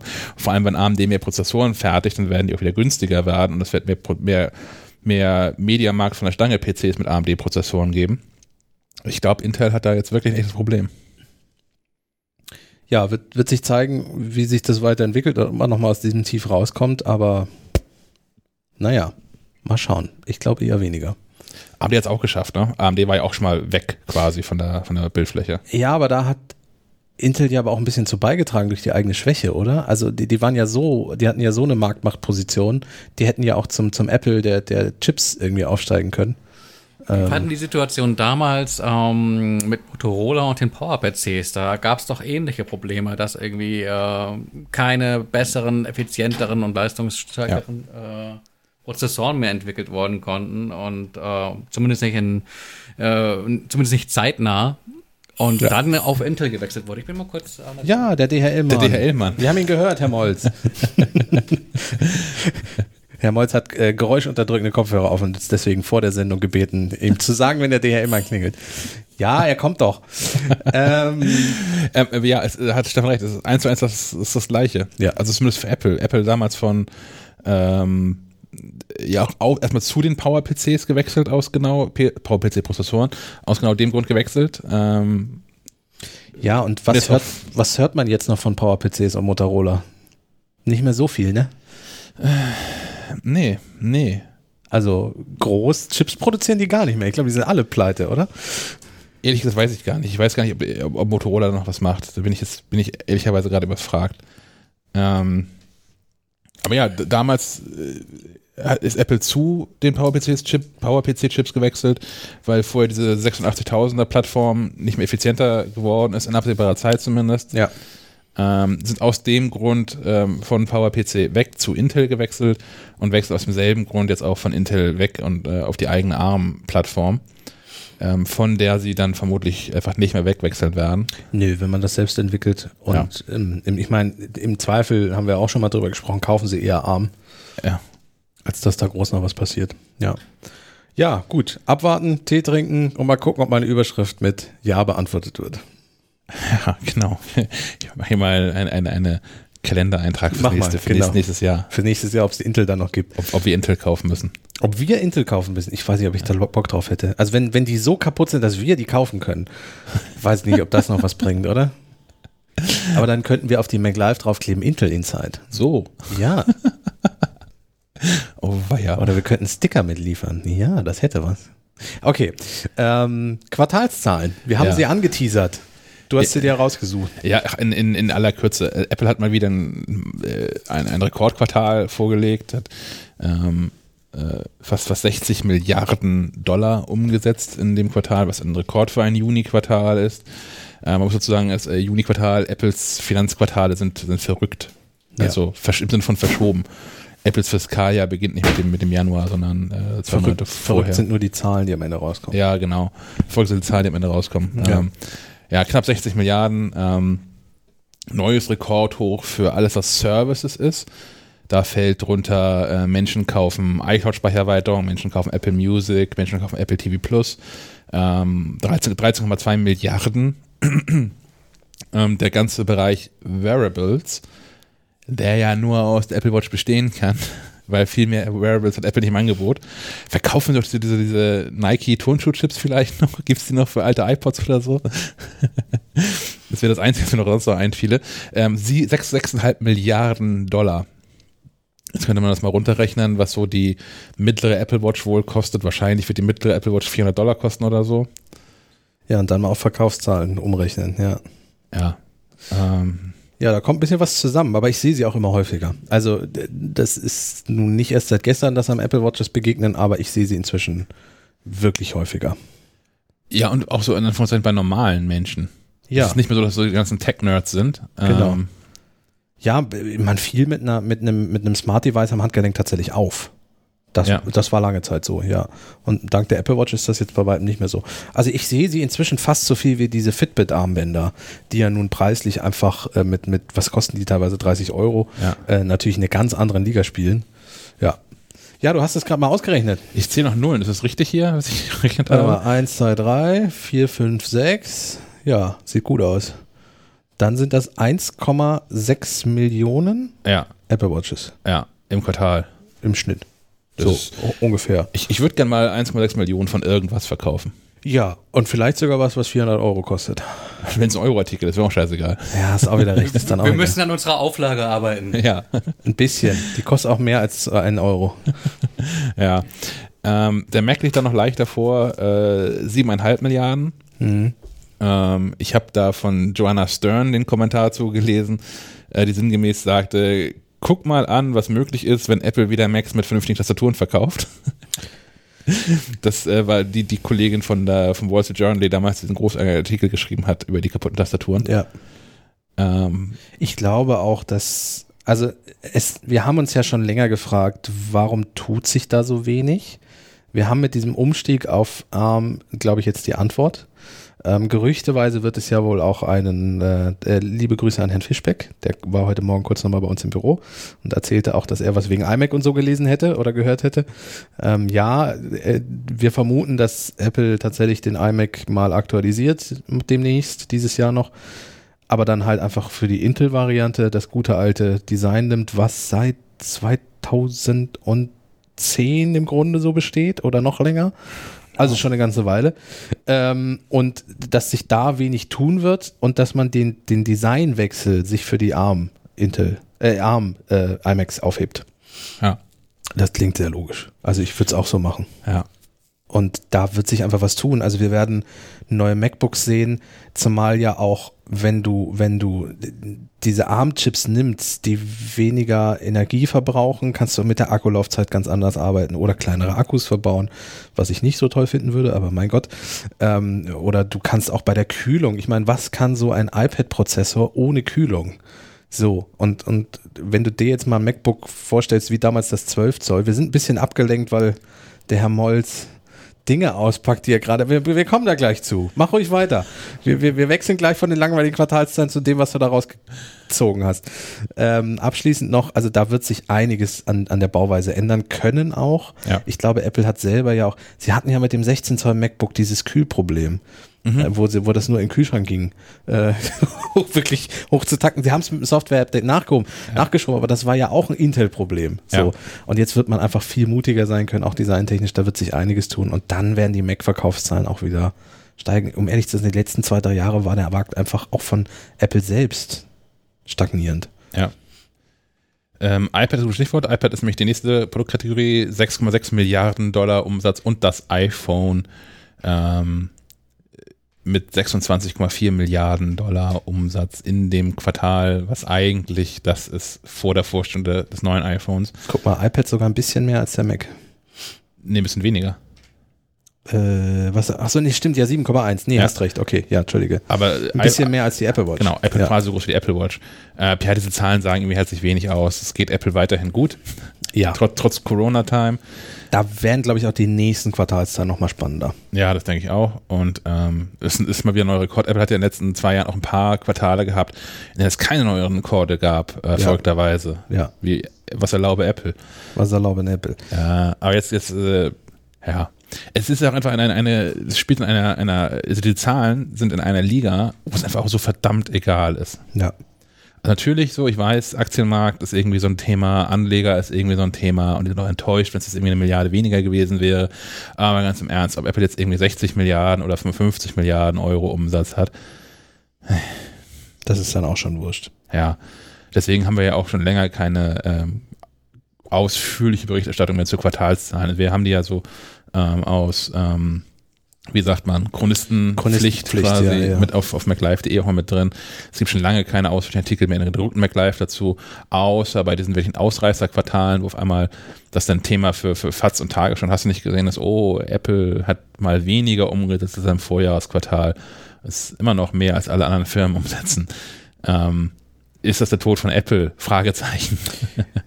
Nein. ähm, so von daher, Ja. Jetzt, jetzt geht Herr Molz, jetzt wollte ich gerade überleiten und ihn fragen, was er denn da ausgepackt hat. ich weiß schon, was drin ist. du weißt, was drin ist. Warum wisst ihr alle immer alles und ich weiß immer nichts? Wir haben, wir haben uns gestern über ein Thema unterhalten, wo das reinpasst. Ah, okay. Herr Molz, Mikro anmachen und mir sagen, was das ist. Dann, dann lüfte ich das Geheimnis. Ja, bitte. Es ist, es ist ein Ukulelenbass. Ein Ukulelenbass. Genau, also ein, ein, ein, eine Ukulele, die aber äh, so tief spielt und auch, äh, Was es alles gibt. ja, genau. Und äh, der Gag daran ist, ich habe noch nie ein Seiteninstrument gespielt. Ich wollte gerade fragen, ob du, ob du vielleicht äh, seit Jahren uns Ungeahnte dein, Talente oder dein, dein Ukulele-Spiel vorbehältst. Nee, nee, äh, ausschlaggebend war, ich äh, habe meiner Frau zu ihrem Geburtstag eine Ukulele geschenkt. Und sie spielt nicht so damit, aber du immer. so ungefähr. Ähm, aber ich habe mir sagen lassen, intellektuell wäre ich beim Bass besser aufgehoben. Wir fragen jetzt nicht, wer dir das gesagt hat. Das, das Internet. Ja, okay, ja, ja. Also Bass soll leichter zu erlernen sein. Hat nur eine Seite. Ja, die hat genauso viel wie eine Ukulele, vier Seiten. Aber ähm, du spielst halt äh, andere Dinge drauf. Ja, so Bassline, ne? Genau. Und, und dann. so sieht das, Ach, schön. Ah, sehr so cool. sieht das aus. Also für nicht für die für die Leser, aber für euch. Die ist auch nicht ganz klein, ne? Für eine Ukulele. Ähm, genau, also das ist eigentlich so eine, vom, vom Korpus her ist das eine Bariton-Ukulele, also die, Ah. die tiefste Ukulele quasi, die es gibt. Oder auch die größte vor allem. Also eine Sopran-Ukulele ist, ist nochmal deutlich kleiner, ja. Und, und, und bringst du dir das per App bei oder wie, wie, wie lernst du? Oder hast du klassisch Unterricht? Genau das, das ist der Plan. Erstmal App und äh, wenn ich dann dabei bleibe, ähm, ist glaube ich auch nicht verkehrt, wenn man jemanden drauf gucken lässt, der weiß, was er, Sehr was er cool. tut. Weil das Problem, wenn du über so eine App lernst, ist, Kriegst nicht so wirklich Feedback. Hast, der dir auf die Finger guckt. Also so Sachen Ja. wie Fingersatz beim Klavier oder so, wenn du das per App machst, glaube ich, kannst du dir ja viel selbst falsch beibringen. Und wenn du das so ähm, initial falsch machst, dann hast du, glaube ich, Sachen festgefahren, die du, glaube ich, nie wieder rausbekommst. Ja. Ja, aber cool. Aber jetzt mal gucken. Genau. Jetzt mal drei, drei Monate lang äh, Musician ausprobieren. Das ist so eine ähm, App, die dir quasi beim Spielen mit zuhört, äh, dir Dinge zum äh, Vorspielen hingibt. So ein bisschen wie äh, Guitar Hero, wenn wir gerade beim Thema äh, Videospiele waren. Ja. Nur, dass halt quasi äh, ein echtes Instrument die, die Lücken zu füllen hat und du halt eben ähnlich wie bei Guitar Hero ähm, die ähm, Muster, du, du zu spielen hast, ähm, ja, eben Ha. gezeigt bekommst. Das klingt ganz geil. Cool. Ja, wir, wir reden dann nochmal in drei Monaten drüber. Ich wollte gerade fragen, äh, also ich wollte sagen, wir werden dich da nochmal drauf und so, ne? Das ist auch, habe ich auch gemerkt. Ich habe, äh, als in dieser Corona-Zeit habe ich ja angefangen, Klavier zu lernen. Das, ich bin da nicht weit gekommen bisher, weil ich einfach nicht diszipliniert genug bin, das äh, regelmäßig genug auch zu machen. Ähm, aber ja, so ein bisschen sozialer Druck hilft ja auch. Also, Herr Molz, wir werden in, ja, in, in ja, vier dann ist die Ausgaben. Frage, welches, welches Instrument lernst du jetzt? ich, Ja. Vielleicht, vielleicht was deine Band. ich, ich würde dann wieder, also mit Klavier weitermachen. Das, das ist das einzige irgendwie. Wenn es Seiteninstrument sein muss, dann würde ich die klassische Gitarre, glaube ich, wählen. Fliegt auch irgendwo zu Hause noch eine rum, die nie benutzt wird. Das ist das, was man, also Klavier kann man schlecht immer ans Lagerfeuer mitnehmen. Das ist halt so das Problem. iPad? Ja, ist schwierig so. Also mehr als eine Oktave geht, glaube ich, auf so ein iPad-Display nicht, oder? Das ist richtig. Und ich weiß auch nicht, ob du laut genug bist, um gegen. Also. Ja, dann nehmen wir die von Sven vorgestellte Superbox mit. Ja, okay, gut, aber wenn ich, wenn ich die durch die Gegend trage, kann ich auch noch ein Keyboard durch die Gegend tragen. Das ist wohl wahr. Da, da kommen wir noch zu, wenn Sven aus dem Urlaub zurück ist, wird er uns ein bisschen was über seine, ich sag mal, Festivalbox Ja. mitbringen, die wir noch nie über die Lautstärke 4 gedreht haben. Es geht bis elf, naja. Ja, okay. Wir wollen ja unsere Kollegen nicht in Hörsturz und so. Ich habe eine Hörerfrage mitgebracht ähm, von, also er hat uns geschrieben und ich weiß gar nicht, ob ich seinen ganzen Namen, Jean, er heißt Jean, äh, Punkt, hat nur einen Vornamen, so. Ähm, er hat jetzt zum Thema Backups gemeldet und schreibt, äh, mir ist aufgefallen, dass zum Thema Backup ein Punkt nicht erwähnt wird, der mir beim Einrichten meines neuen MacBook Pro 13 Zoll sehr große Schwierigkeiten bereitet hat. Abgesehen von den fürchterlichen Schwierigkeiten, das vorinstallierte Catalina mit einem macOS 10.14.6 zu setzen, wurde ich bei der Einrichtung von Time Machine gerade nochmals gelingt. Da Apple ja das neue APFS verwendet, habe ich gemeint, ich könnte meine externe 6 Terabyte SSD, welche ebenso vorformatiert daherkam, für Time Machine verwenden. Weit gefehlt. Time Machine läuft gar nicht auf APFS. Also das Ganze nochmal von vorn. Es kann ja sein, dass irgendwann vorher mal was in der Mac Live gestanden hat, aber selber bin ich voll auf dem falschen Fuß erwischt worden. Ich finde es skandalös, dass Apple ein neues Filesystem verwendet, das aber für die firmeneigene Software nicht kompatibel ist. Wie schräg ist denn das? Ähm, ich fange vorne an. Genau, fang mal vorne an. Also der, der, der Schritt von einem neuen MacBook, was mit Catalina kommt, auf Mojave runterzugehen, ist ja auch irgendwie nicht so bedingt vorgesehen. Ich, ich verstehe, dass man das machen möchte, weil Catalina bis heute nicht wirklich bugfrei ist. Und Ähm, die und es- 64-Bit-Problematik mitbringt. Genau. Ja, dass Apps nur noch mit 64-Bit, auch wirklich nur noch mit 64-Bit laufen. Aber äh, Betriebssystem Downgrade ist bei Apple auch irgendwie nicht wirklich vorgesehen und ja, das ist irgendwie ein merkwürdiger Tanz. Aber eigentlich sollte es ja auch nicht nötig sein für äh, wahrscheinlich irgendwas bei 97% der Menschen, die jetzt einen neuen Mac kaufen. Ähm, spannender ist die andere Frage, denn die ist tatsächlich irgendwie nervig. Ja. Ähm, Apple hat sich in der Tat lange Zeit damit gelassen, APFS und Time Machine zusammenzubringen. Mm, Das liegt auch daran, dass APFS als Dateisystem auf SSD-Speicher und nicht auf so drehende mechanische Festplatten ausgelegt ist. Insbesondere da APFS diese Festplatten aufgrund seiner Funktionsweise sogar ausbremsen kann. Also wird Time Machine noch langsamer, als es sowieso manchmal schon ist.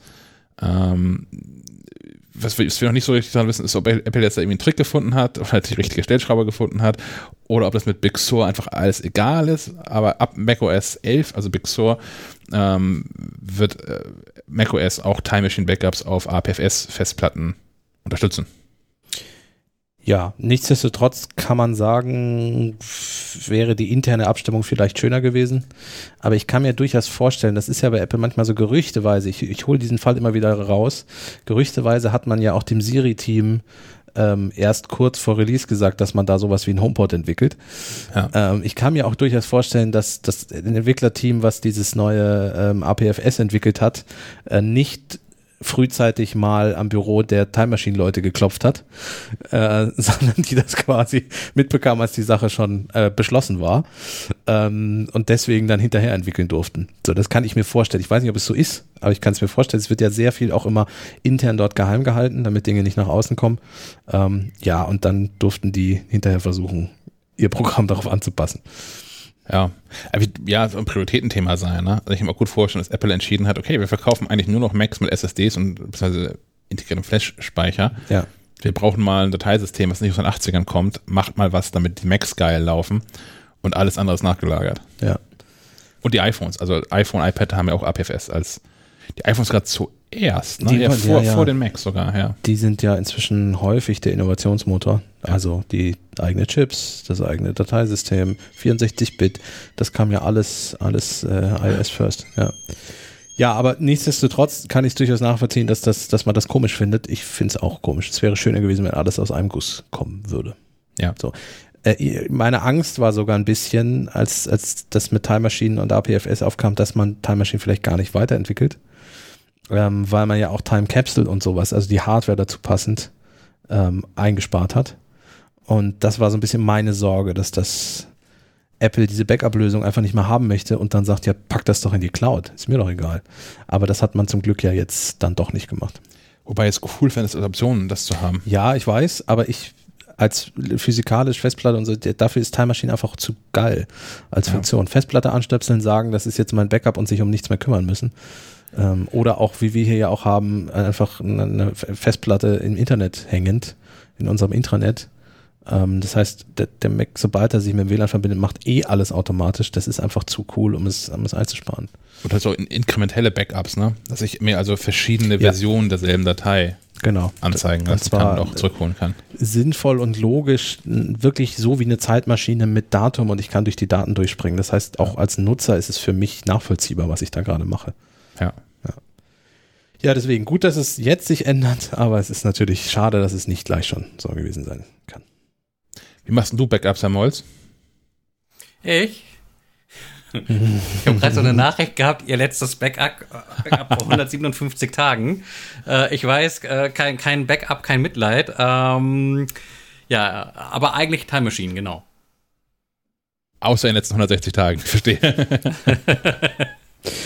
Für, für, für Leute, die sich ein bisschen auskennen, ähm, man kann sogar mit einem Raspberry Pi, die sind ja inzwischen auch deutlich moderner geworden und schneller geworden, nicht mit einem Raspberry Pi 1 oder 2, ich glaube mindestens so ein Dreier braucht man, ähm, kann man sich mit Linux so eine Time Machine selber nachbauen. Äh, wir haben ja auch hier unsere über Linux laufen.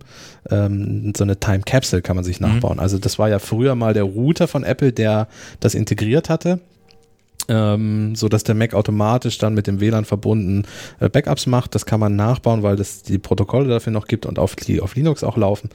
Da kann man sich mal im Internet nach so einer Leit Anleitung umgucken. Es ist ein bisschen Frickelei, man muss sich ein bisschen auskennen. Also mit Linux und Terminal-Befehle sollte man mindestens schon mal gearbeitet haben. Ähm, ja, und wenn man eine größere Festplatte irgendwie noch rumfliegen hat, dann ist das vielleicht mal eine Lösung, um auch so kabellos und drahtlos, weil dann kann man das auch nicht mehr vergessen. Ja. Sowas mal zu bauen. Haben wir da nicht mal eine Anleitung gehabt? Haben wir noch eine? Sollten wir mal wieder eine machen, Herr Molz? Stefan könnte eine machen, finde ich. ist auch zu Hause selbst da irgendwie mal geschützt. Genau. Ich nicke einfach. Okay, ja, sehr gut. Hm. ja, ja. ähm, oh, super Überleitung. Äh, falls Stefan mich doch keinen Bock hat, aber ihr Lust habt, du, der du uns gerade hörst, Lust hast, sowas zu machen, ähm, könnten wir zusammenkommen. Ähm, denn, wir denn wir haben immer noch so eine Stellenausschreibung draußen. Die findest du unter maclife.de slash neuer Job. ähm, wo man sich als Redakteur, und zwar primär als Online-Redakteur, äh, bei uns bewerben kann. Also es geht darum, ähm, all das zu tun, was du auf MacLive.de jetzt auch schon so, so findest. Und vor allem natürlich auch MacLive Plus Beiträge ähm, ja. zu schreiben. Also die, wo man sich auch mal äh, länger austoben kann beim Thema. Und muss. Und muss auch, ja.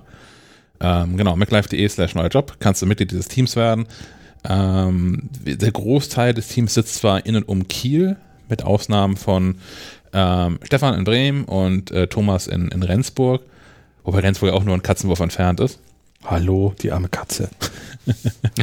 ich habe das irgendwann, ich, ich, weiß gar nicht, wie ich das aufgeschnappt habe. Ich habe das jetzt irgendwie, aber im Sprachgebrauch vollkommen den Steinwurf verdrängt, das Katzenwurf. ähm, naja.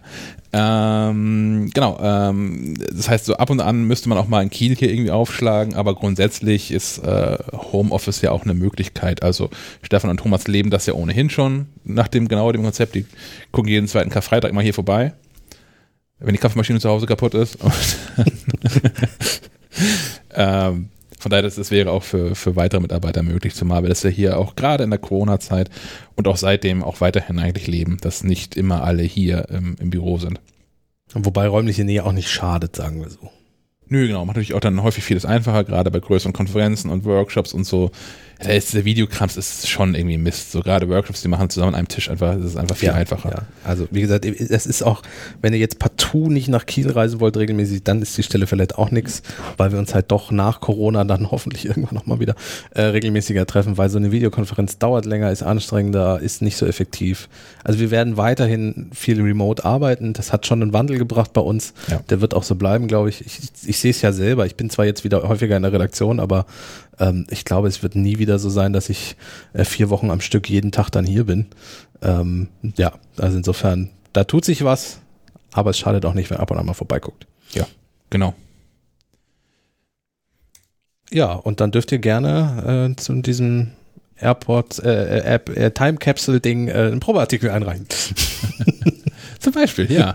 Das könnte, das könnte eine Bewerbung sein. Naja, wir, haben, wir haben schon lustige Bewerbungen bekommen. Das ist ein sehr langer Artikel, also insofern, vielleicht, es reicht auch was Kürzeres. Aber schreibt auch gerne Texte dazu oder schreibt dafür einen Text oder so.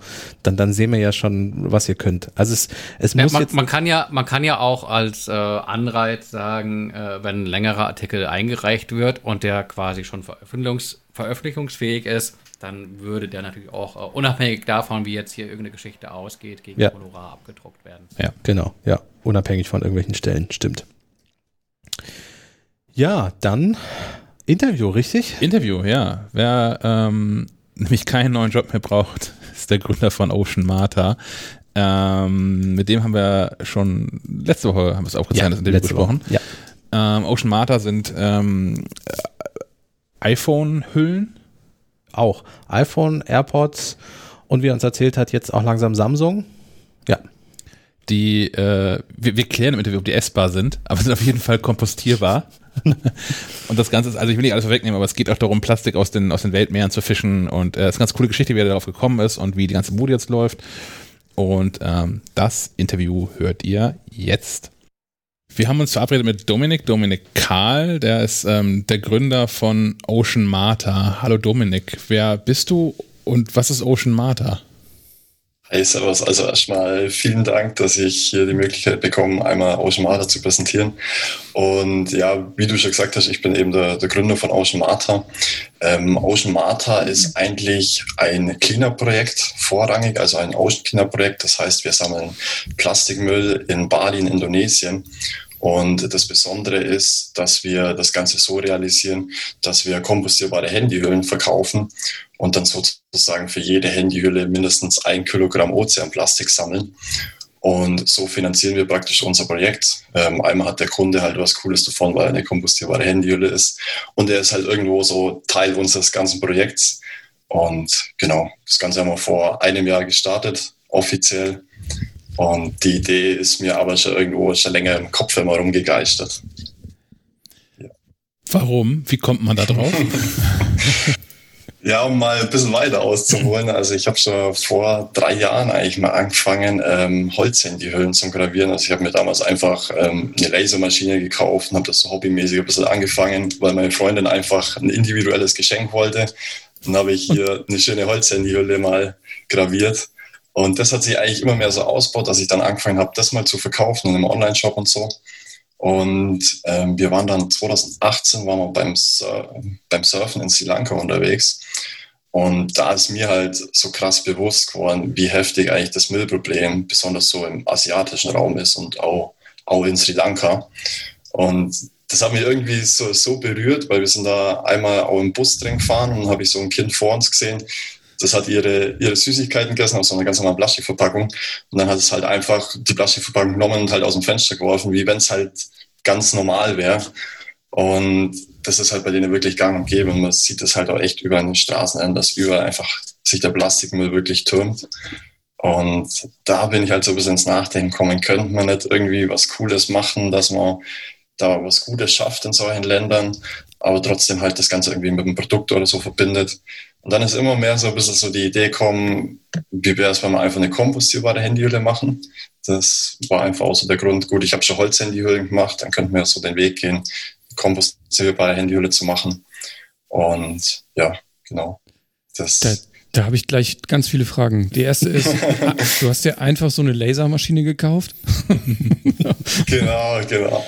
Ja, ich ich war dann einfach auf Alibaba unterwegs, habe da eigentlich eine Lasermaschine und habe mir einfach mal wirklich so ein Ding bestellt. Das war so, so eine ganz spontane Aktion, ähm, auch gar nicht groß drüber nachgedacht. Und dann habe ich das Teil im Dachboden bei mir gehabt und habe da immer fleißig Handyhüllen graviert.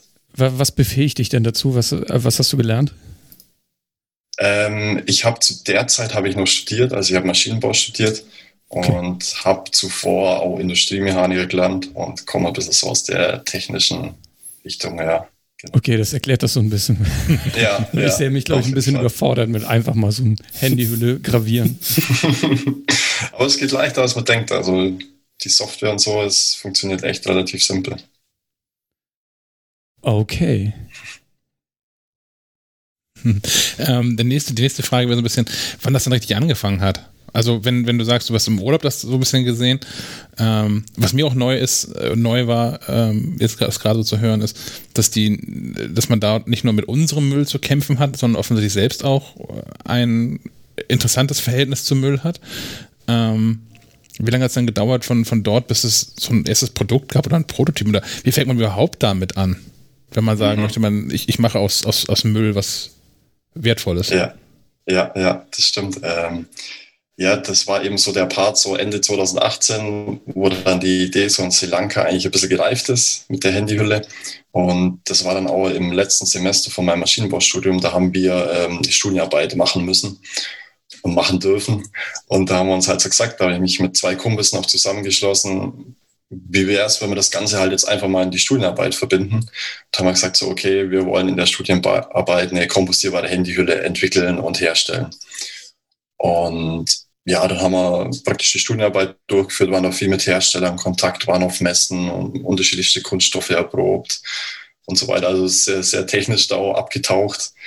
Und dann war es so, dass ich letztes Jahr wieder mit meiner Freundin beim Surfen war. Und diesmal waren wir dann in Bali unterwegs.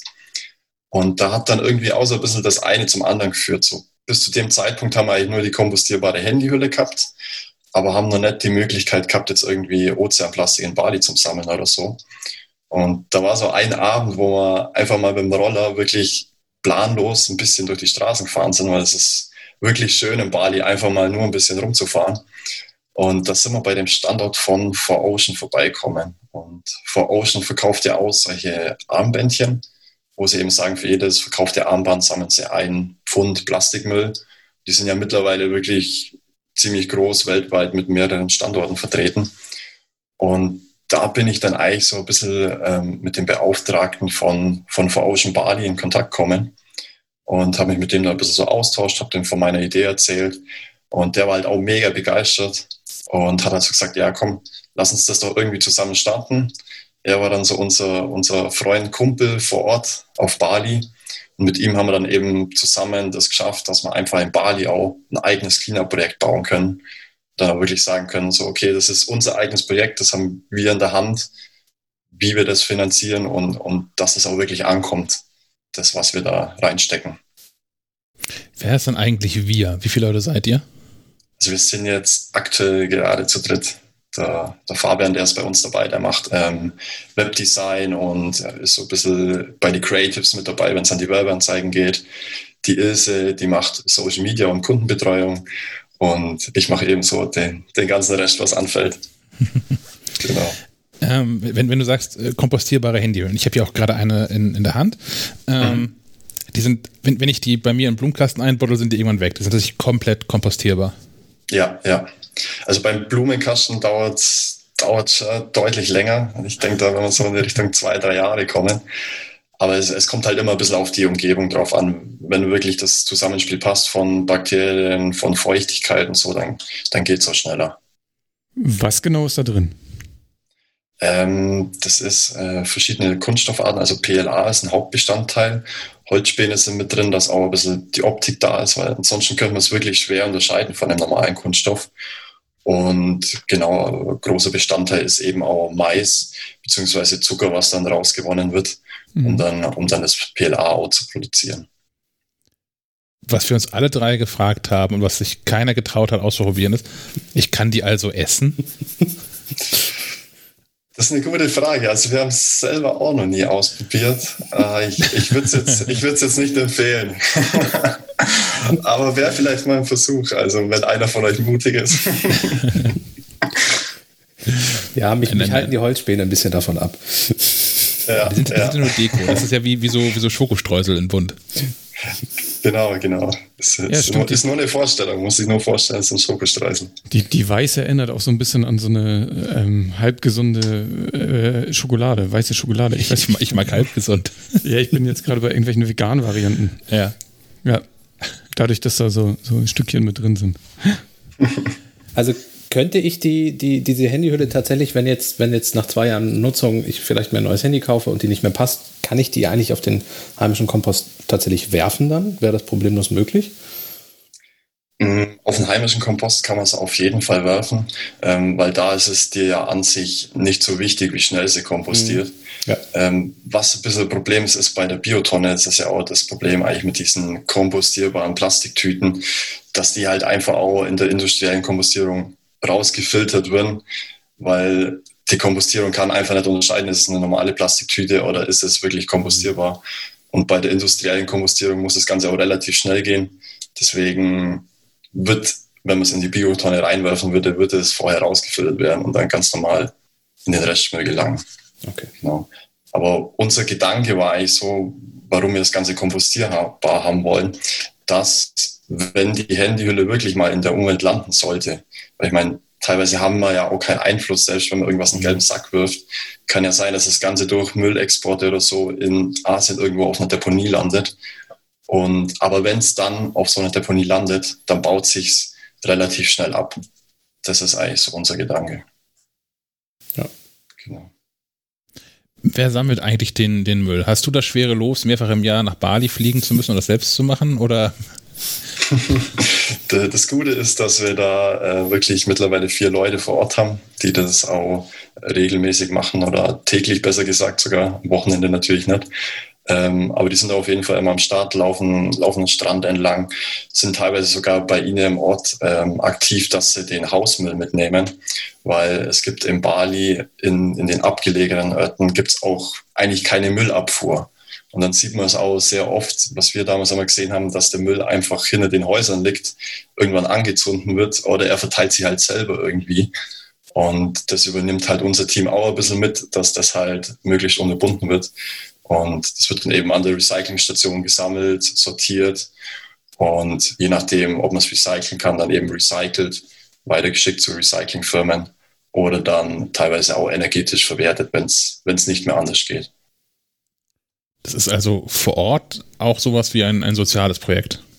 Genau, genau. Das ist, wir unterstützen somit eigentlich praktisch auch ein bisschen die Einheimischen, dass sie, dass sie auch wirklich einen Job haben, der wo, wo krisensicher ist. Was man auch jetzt gerade ganz heftig merkt, ist, dass in Bali halt brutal viele einfach jetzt arbeitslos sind oder keine Arbeit mehr haben, weil eben durch den Coronavirus die ganze Touristenbranche steil bergab gegangen ist und die profitieren eigentlich hauptsächlich von, der, von den Touristen. Und deswegen ist da unser Team echt ganz froh, dass sie da sozusagen einen krisensicheren Job haben. So, das Ozeanplastik wird es leider, leider sehr lang noch geben. wahrscheinlich, wahrscheinlich für immer. Tourismus ist ein ganz gutes Stichwort. Ich habe auf eurer Website was gelesen von unser Surfer Hostel. Was hat es damit mhm. auf sich? Das war, das war dieses äh, Surfer-Hostel in Sri Lanka. Also das war auch so ein Denkanstoß, wo ich damals bekommen habe, weil die hatten auf ihrer, auf ihrer Rooftop-Bar, also ganz oben, hatten die so eine große schwarze Tafel und da stand drauf, ähm, every time you go to the beach, pick up three pieces of plastic. Das war eigentlich für mich so ein bisschen so der, der erste Gedankenanstoß. Es muss eigentlich jeder nur so, so was Kleines machen, vielleicht ein Kilo sammeln oder so aber so, wenn man wirklich damit eine Masse erreicht oder viele Leute erreicht, dann kann das schon eine gewaltige Wirkung haben. Und ich meine, man sieht es bei For Ocean, die haben jetzt auch schon mehrere Millionen, glaube schon, Millionen Kilogramm an Plastikmüll gesammelt. Also es ist, es ist in der Masse auf jeden Fall gut was möglich, dass man da auch größeren Einfluss haben kann.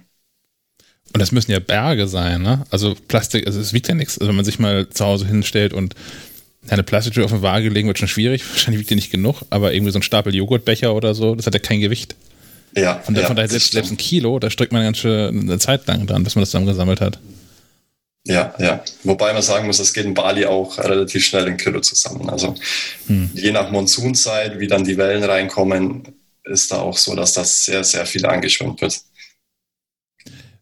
werden die Hüllen dann auch da vor Ort produziert oder wird dann, also sammelt man in Bali Müll und fliegt dann den Müll nach Deutschland?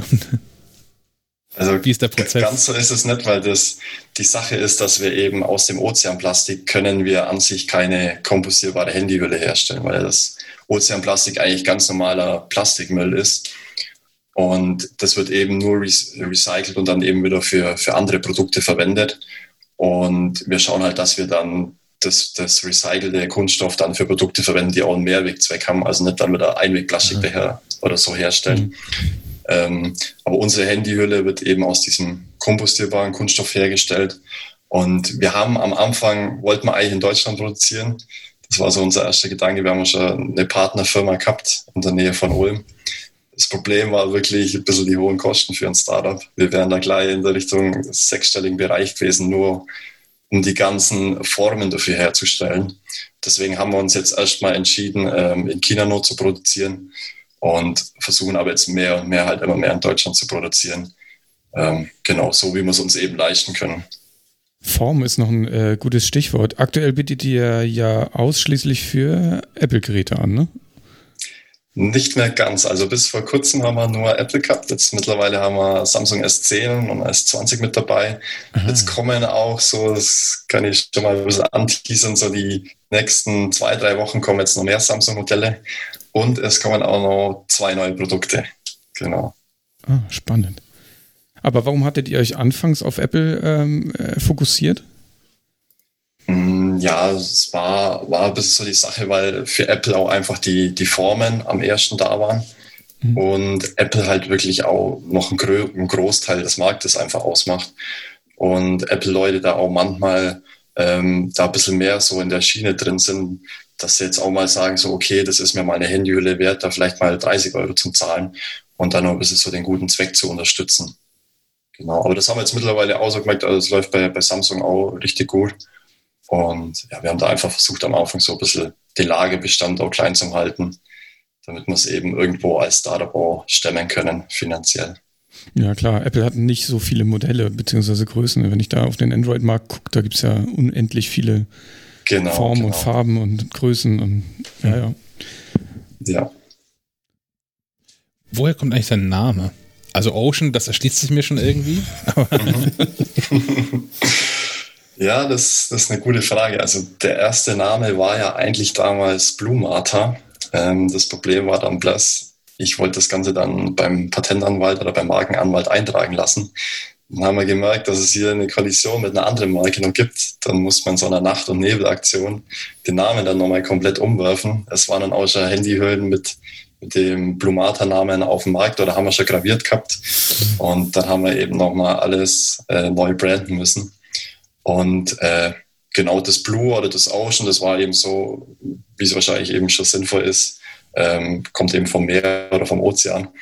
Und das Mata, das ist ähm, von der Stadt von Sri Lanka gekommen, wo mir so ein bisschen die Idee immer mehr bewusster geworden ist. Die Stadt hat nämlich Matarak heißen. Und da habe ich mir einfach gedacht, irgendwie so Ocean, Martha. Es war wirklich auch tagelange, tagelange Diskussionen, wo wir unterschiedliche Namen an die Wände geschrieben haben, um halt zu gucken, was passt irgendwie am besten zusammen, was klingt schön. Und dann sind wir irgendwo bei den Namen dann hängen geblieben. Ich finde es ganz gut, mich hat es als erstes an äh, Alma Mater erinnert. Also die Universität ah. beziehungsweise die näherende Mutter. Und da dachte ich, da, vielleicht mhm. kommt es daher. Passt mhm. ja auch dazu. Also, also Mata heißt zufällig auf Indonesisch Auge. Es wäre am Anfang ganz cool ah. gewesen, weil es wird so heißen, das blaue Auge. Jetzt heißt es halt so Ozeanauge, aber klingt ja eigentlich vielleicht auch ganz cool, ja. Auf jeden Fall. Genau. Ähm, wo, wo, verkauft ihr die Höhlen aktuell? Ist es bisher so Deutschland exklusiv oder ist das schon gewachsen? Also aktuell haben wir jetzt wirklich nur so gesagt, für, für 2020 wollen wir uns jetzt echt nur stark auf Deutschland konzentrieren weil es einfach so unser Heimatmarkt auch ein bisschen ist und vieles halt auch leichter macht, wenn man, wenn man nur in Deutschland verschicken muss, die ganzen Prozesse so in Deutschland hat. Ähm, wir planen aber dann schon so nächstes Jahr Richtung Österreich zum Gehen, vielleicht auch Schweiz, die Nachbarländer, da das Ganze auch ein bisschen mitzunehmen und aktuell eben eigentlich nur im Online-Shop, verkaufen wir nur im Online-Shop. Es gibt ein, zwei kleinere Händler, die unsere Handyhülle auch schon mal in ihrem Online-Shop gekauft haben und dann jetzt einfach nochmal ein paar im Online-Shop bestellt haben und bei sich verkaufen, weil sie das ganze Projekt so cool finden. Ähm, aber jetzt offiziell machen wir das Ganze eigentlich noch nicht, dass wir irgendwo in Offline-Läden verkaufen. Einfach, weil wir uns so gesagt haben, so 2020 noch Vollgas Online-Shop, Vollgas ähm, einfach in Deutschland zu bleiben. Aber falls jetzt aufgrund dieses Podcasts jemand melden sollte, ihr wehrt euch auch nicht dagegen. Wir hätten auch nichts dagegen, nein. so ist es nicht. Genau. Also, das ging an Herrn Mediamarkt, ne? genau, genau. Ich, ich, weiß nicht, wie viele Menschen uns vom Mediamarkt so zuhören, aber. ja, oder der blaue Bruder Saturn oder äh, Konrad ja. oder was es nicht alles noch gibt. ja. So viele tolle Läden, ja. ähm, äh, das Ganze hat ja irgendwie dann auf Sri Lanka und Bali gestartet. Wie, wie kommt man aus Bayern das mit den Bergen und so zum Surfen. Oh ja, das stimmt. Ähm, ich habe eigentlich schon so in meine Kindheitsjahre, also wo ich elf Jahre alt war, habe ich immer gemeint, ich müsste irgendwie Kitesurfen oder so. Ich habe das mal im Urlaub gesehen in St. Peter-Ording und dann habe ich gemeint, ich müsste irgendwie in Bayern das Hobby machen, Kitesurfen, wo wir eigentlich überhaupt keinen Wind haben und vielleicht ein paar Tage ähm, im Jahr aufs Wasser können. Aber ja, das haben wir damals so in den Kopf gesetzt und seitdem bin ich ja eigentlich auch Kitesurfer und versuche hier irgendwie in Bayern nochmal Kite zu surfen. Und da war dann irgendwann halt mal so der Weg, okay, ich habe dann angefangen Wakeboarden und dann ist halt irgendwann auch nochmal das Surfen dazukommen. Und so bin ich dann aus Bayern zum Surfen gekommen. Was natürlich noch schwieriger ist, außer in, man geht in München auf den Eisbach. Da kann man ja ein Stimmt. bisschen surfen. Ja. Aber ansonsten ist es halt echt schwierig, in Deutschland irgendwie surfen zu gehen. Beziehungsweise fast unmöglich. Egos müssen wir oben ja auch haben, ne? Was andere nicht haben. ja. Du, du, ähm, du, hast, du hast schon viel angerissen, ähm, dass ihr jetzt erstmal auf Online-Shop konzentriert, später vielleicht auch nochmal in andere Länder ähm, und ihr auch jetzt mit neuen Produkten weitermacht. Aber wie mhm. sieht der Masterplan aus? Was, was gibt es für die Zukunft? Also so ideale Vorstellungen. Wie, wie, wie sieht Ocean Martha in, in zehn Jahren aus? Ja, das, das ist natürlich ganz interessant. Also wir haben so ein bisschen die langfristige Vision, dass wir wirklich sagen wollen, wir haben auch unterschiedlichste Standorte überall verteilt, in allen Ländern oder überall da, wo eben das Plastikaufkommen besonders heftig ist. Und was wir jetzt auch so gemerkt haben, dass sehr oft Leute immer anfragen oder Kunden auch mal anfragen, ob sie dann nicht mal irgendwie vorbeikommen könnten, helfen können oder so. Und sie halt auch mal anbieten, dass sie vielleicht mal ein, zwei Wochen lang helfen. Und da haben wir uns gedacht, es wäre vielleicht auch mal ein cooles Konzept, dass wir so sagen, wir haben so unser Cleanup-Projekt irgendwo vor Ort in Bali und haben aber gleichzeitig noch so ein bisschen so ein Eco-Hostel, wo dann wirklich auch die Leute da sein können, eine gute Zeit haben können und aber dann vielleicht auch, wenn sie wollen, beim Cleanup-Projekt mithelfen können und dass es irgendwie wie so eine große Familie da ist, so ein Gemeinschaftsgefühl. Man kann irgendwie zusammen surfen gehen mit den Einheimischen, man kann da zusammen was Gutes tun und ja, genau so. So hat da jeder ein bisschen was Gutes dann daraus. Das ist so unsere Idee. Das klingt gut. Und sympathisch. Ja. Vormittags Müll sammeln, nachmittags surfen. Ja. Viel gut. Sie ist halt dann auf jeden Fall auch dazu eingeladen, wenn es mal soweit ist. wenn ihr soweit seid, sagt Bescheid. Wir wohnen zwar im Wasser, Fall. aber ich glaube, surfen tut keiner von uns, oder? Nee, nee. ich setze mich an den Strand nach dem Müll sammeln, das ist auch kein Problem. das ist auch okay, ja. Ich, ich besitze Surfsegel tatsächlich. Von meinem Vater, der, der war früher Windsurfer. Okay. Also hobbymäßig, ne? Nicht irgendwie. Ja, aber ja, gut, dann die, setzen Sven und ich uns an den Strand und gucken, wie Herr Schack surft. Mhm. Oder so ähnlich. ich, ich, ich bringe euch dann nur ein Bier und eine, eine Kokosnuss vorbei. Sehr gut. Da, jetzt bin ich wieder mit dabei. Sehr schön. Haben, haben wir noch was vergessen, was, was die Menschen, die uns hier so zuhören, über Ocean Marta auf jeden Fall wissen müssten? Hm, ich denke eigentlich nicht. Also es wird auf jeden Fall jetzt dann in, der, in den nächsten Monaten ein neues Produkt kommen. Es wird auch ganz interessant. Wir haben schon ein bisschen auf Instagram bekannt gegeben, es wird ein, ein Turtle-Design sein, also mit einer Schildkröte drauf. Okay. Und mit der Schildkröte wird es dann auch noch was Besonderes geben. Da haben wir was, was Cooles geplant. Aber ja, das werden wir auf jeden Fall dann Ende August bekannt geben.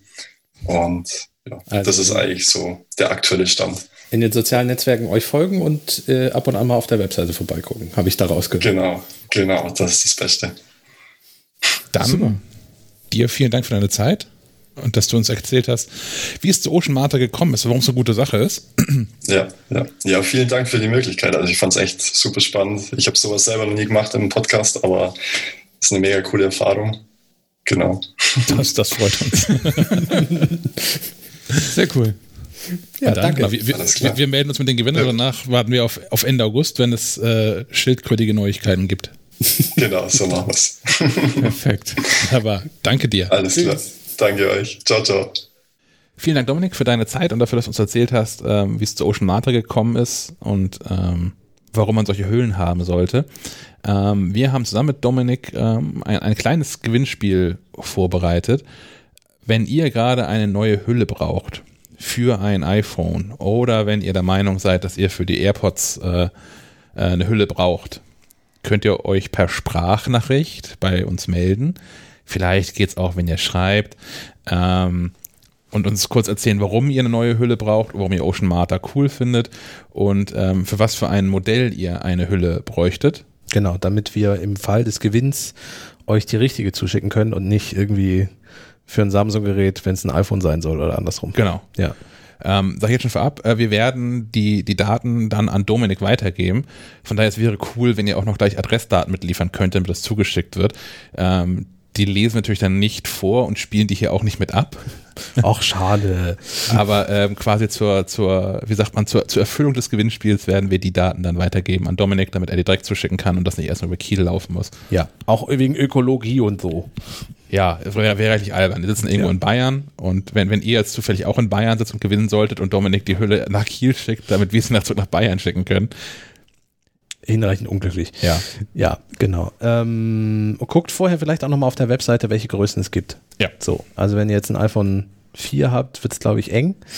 Äh, die, die, sind halt noch relativ neu auf dem Markt. Sie haben noch nicht so viele Modelle. Er hat ja auch im Interview erzählt, dass es Gründe gibt, warum man erstmal mit Apple anfängt und so. Ähm, deswegen guckt mal auf die Seite. Wenn was für euch passendes dabei ist und ihr Bock drauf habt, schreibt uns. Oder Textnachricht. Äh, Sprachnachricht, nicht Textnachricht. Den Anrufbeantworter von Schleifenquadrat erreicht ihr unter der Telefonnummer 0431 200 766 705.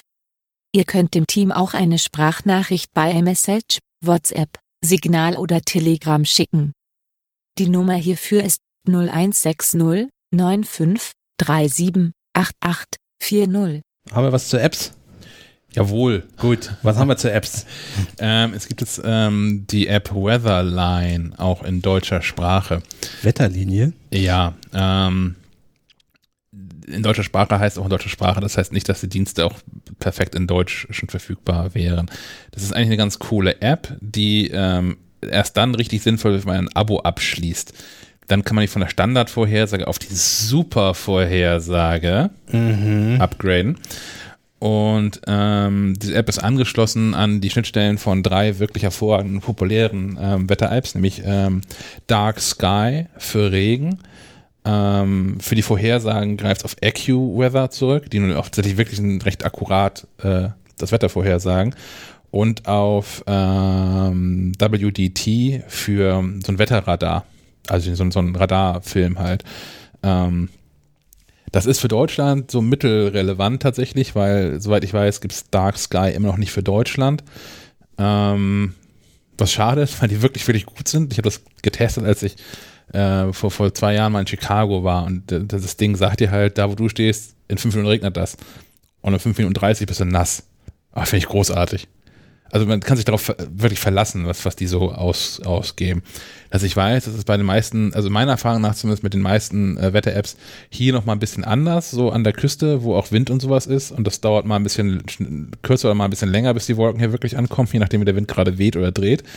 Ähm, naja, aber jedenfalls die App ist super simpel aufgebaut, hat einen vernünftigen, vernünftig einfachen Graphen, der haben einfach mal Temperatur und, und äh, das, das, das Wetter, also bewölkt, Gewitter, Regen etc., Sonnenschein, Sonnenschein ähm, vorhersagt. Das Ganze kann man stündlich und täglich ähm, sich vorhersagen lassen.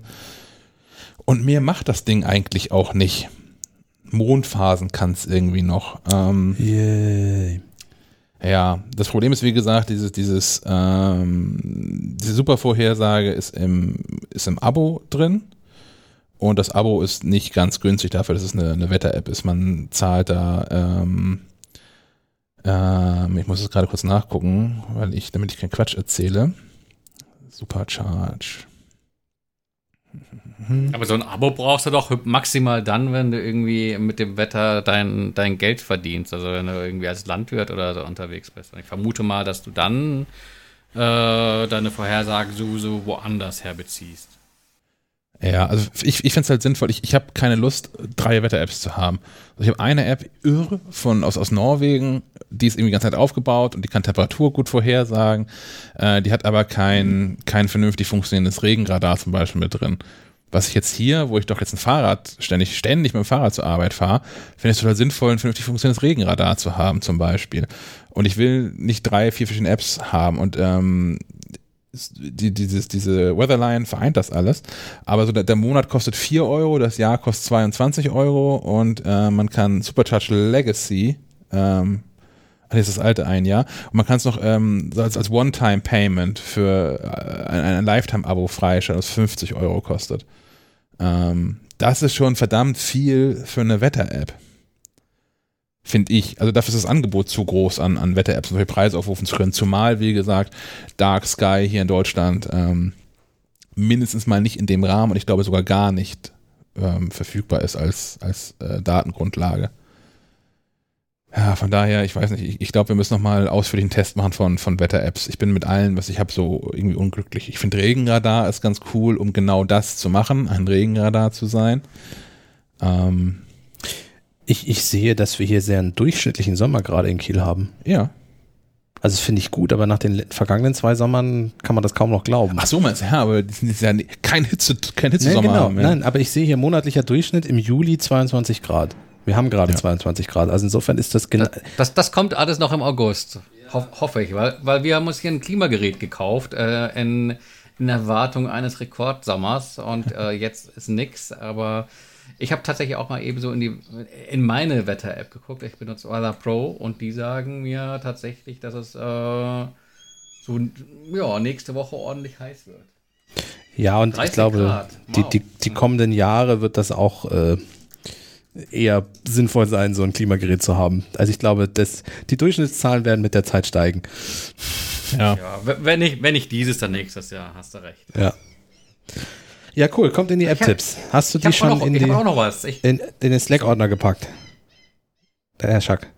In den, in den Slack-Channel. in den Slack-Channel? ML-Apps. Achso, nein, habe ich noch nicht. Oh, dann muss ich das wohl machen. Ja. So, Herr Molz, Sie haben auch noch was. Ich habe auch noch Apps. Und zwar hatte ich die Tage ja mal was geschrieben über eine App namens Camo ähm, oder Camo, ähm, die quasi folgendes macht. Man schließt das iPhone an den Mac an und kann es danach als Webcam benutzen. Yes. Ähm, und kann da wahnsinnig viel ähm, einstellen. Ähm, kostet aber, ist äh, so eine, so eine Abo-Geschichte. Ich weiß gar nicht mehr wie viel auf ein Jahr. Ich glaube schon sowas wie 30, 40 Euro. Ähm, ich habe nochmal noch ein bisschen weiter äh, recherchiert und eine Alternative gefunden, die kostenlos ist. Da kann man zwar so gut wie überhaupt nichts einstellen, außer ob man die Kamera, die Front- oder die rückseitige Kamera nutzen will. Dafür funktioniert das Ganze auch ohne großen Versatz ähm, übers WLAN. Oh. Und äh, das Ganze heißt Iron Webcam.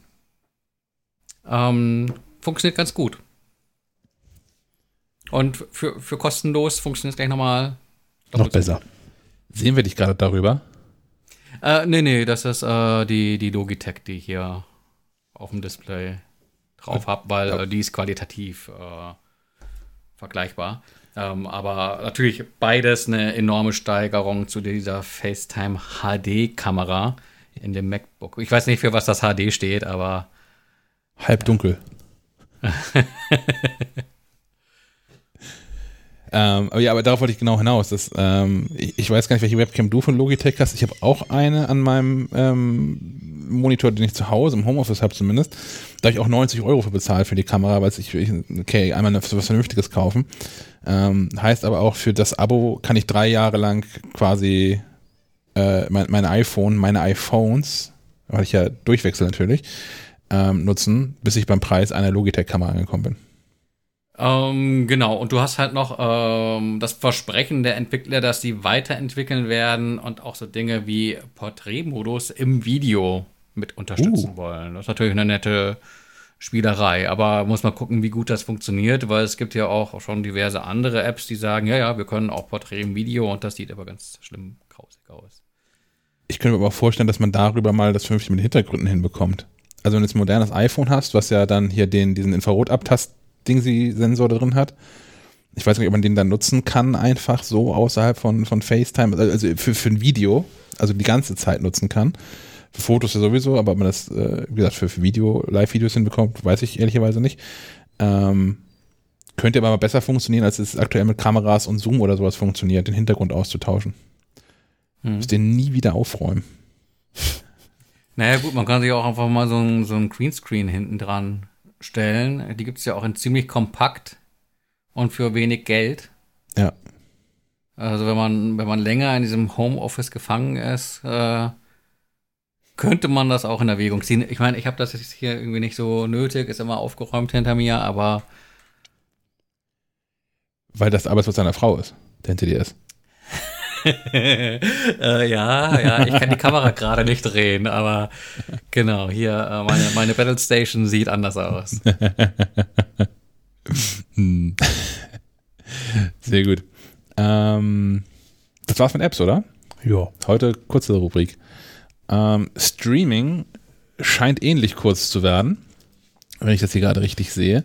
Ähm, bisher gibt es einen Eintrag dazu, der ist von mir und ähm, ist einem großen, großen Leid geschuldet. Denn ähm, ich habe Konzerttickets gekauft. Ich habe viele Konzerttickets für dieses Jahr gekauft und eins davon wird stattfinden.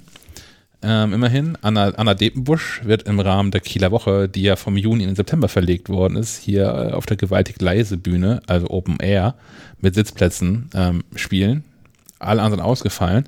Unter anderem ähm, auch Elton John, der hätte in der Barclaycard Arena zu Hamburg spielen sollen, äh, wo das Ticket ungefähr eine Fantastilliarde gekostet hat. Ähm, das ist aufs nächste Jahr verschoben und natürlich sind auch alle Elton John Konzerte ausgefallen. Deswegen streamt Sir Elton John aber ab heute, ähm, ich weiß gar nicht für wie lange, ähm, aber ab heute auf YouTube, auf seinem YouTube-Kanal haben wir verlinkt, ähm, ein Konzert von 2000 allerdings. Also setzt sich jetzt nicht in leere Halle und spielt. Das hat er, glaube ich, auch nicht nötig und das ist auch irgendwie nicht so richtig cool. Und ich habe ein paar Konzerte gesehen, die so waren und das ist irgendwie super merkwürdig. Also ich glaube, an, an Tag zwei, nachdem der Lockdown hier im März ähm, ähm, stattgefunden hat, hat äh, James Blunt in der Elbphilharmonie gespielt ohne Publikum. Das ist super strange und das will ich auch eigentlich nicht sehen.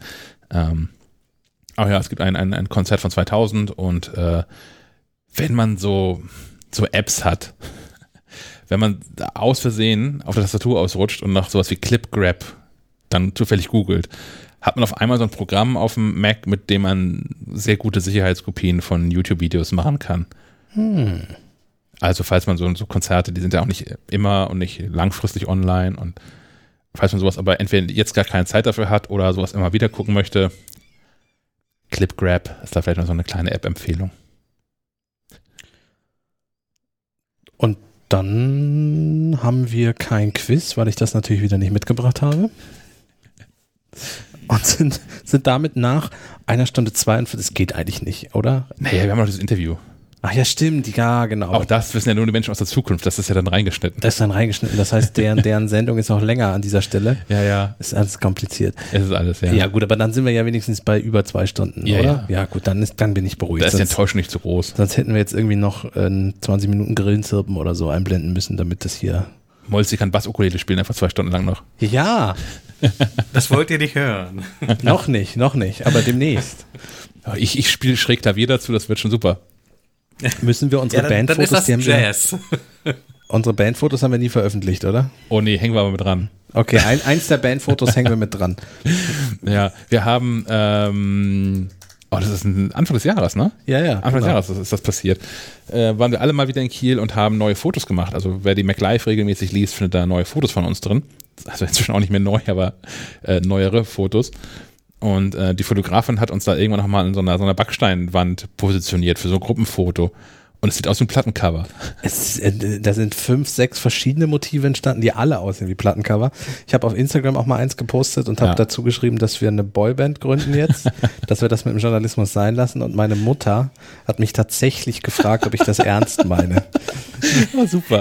Also so echt wirken diese Fotos. Insofern, ja, das mit der Ukulele, mal gucken, ne, Herr Moll? Ja, bring, bring ich mit für die nächste Runde Fotos. Ja. Oh, Also, wie, wenn, oh, wie geil. also wenn wir wirklich mehr Geld mit der Band verdienen, dann machen wir das hier nicht mehr. Also Thomas ist garantiert irgendein Instrument. Wahrscheinlich irgendwelche Synthesizer Ich wollte gerade sagen, der macht den elektrischen Teil. ich, ich weiß, dass Ja, ich das bin ja eigentlich ursprünglich auch Tastendrücker gewesen. Ja, guck, ich, ich kann singen. Auf, auf dem Foto kann das jeder behaupten. Nein, nein, nein, nein. Ich, äh, ich, also ich würde jetzt nicht sagen, dass ich gut singen kann, aber ich kann, dies, er kann den Gesang übernehmen. Das ist Dendemann, oder? Ich, ich singe nicht gut, aber ich tue es laut. Ja, ich glaube, es ist Dennemann, ja. Ja. Ja, ich, vielleicht, vielleicht sollte unsere Strategie sein, wir verlangen keinen Eintritt, sondern Austritt. Herr, Herr Möller übernimmt das Schlagzeug, oder? Ja. Das ist, glaube ich, sein Instrument. Ja, ja Geld verlangen wir aufhören, ja. Geld Ja, ja, genau. Die Leute zahlen viel Geld, uns nicht spielen zu hören. Das wirkt wie Erpressung. Aber okay, da können wir ja nochmal über das, über das Konzept können wir ja nochmal reden. Oh, wer, wer allgemein gutes, ein, ein fiktio- fiktionales Buch lesen möchte über, über Bands und so, habe ich, glaube ich, hier schon mal empfohlen. In der letzten Episode. Völlig egal. Wir werden alt, das ist okay, wenn wir David Dinge doppelt Mitchell, äh, Utopia Avenue. Ich glaube, das hast du schon empfohlen. Ja, wahrscheinlich. Gerade rausgekommen. Sehr gutes Buch. Ich hab's jetzt durch. Gut. Apropos durch. Wir sind auch durch. Ja. Dann hoch die Hände Wochenende. Vielen Dank fürs Zuhören Ja. und ähm, bis nächste Woche. Jo, Macht's bis gut. dann. Tschüss. Ciao. Tschüss.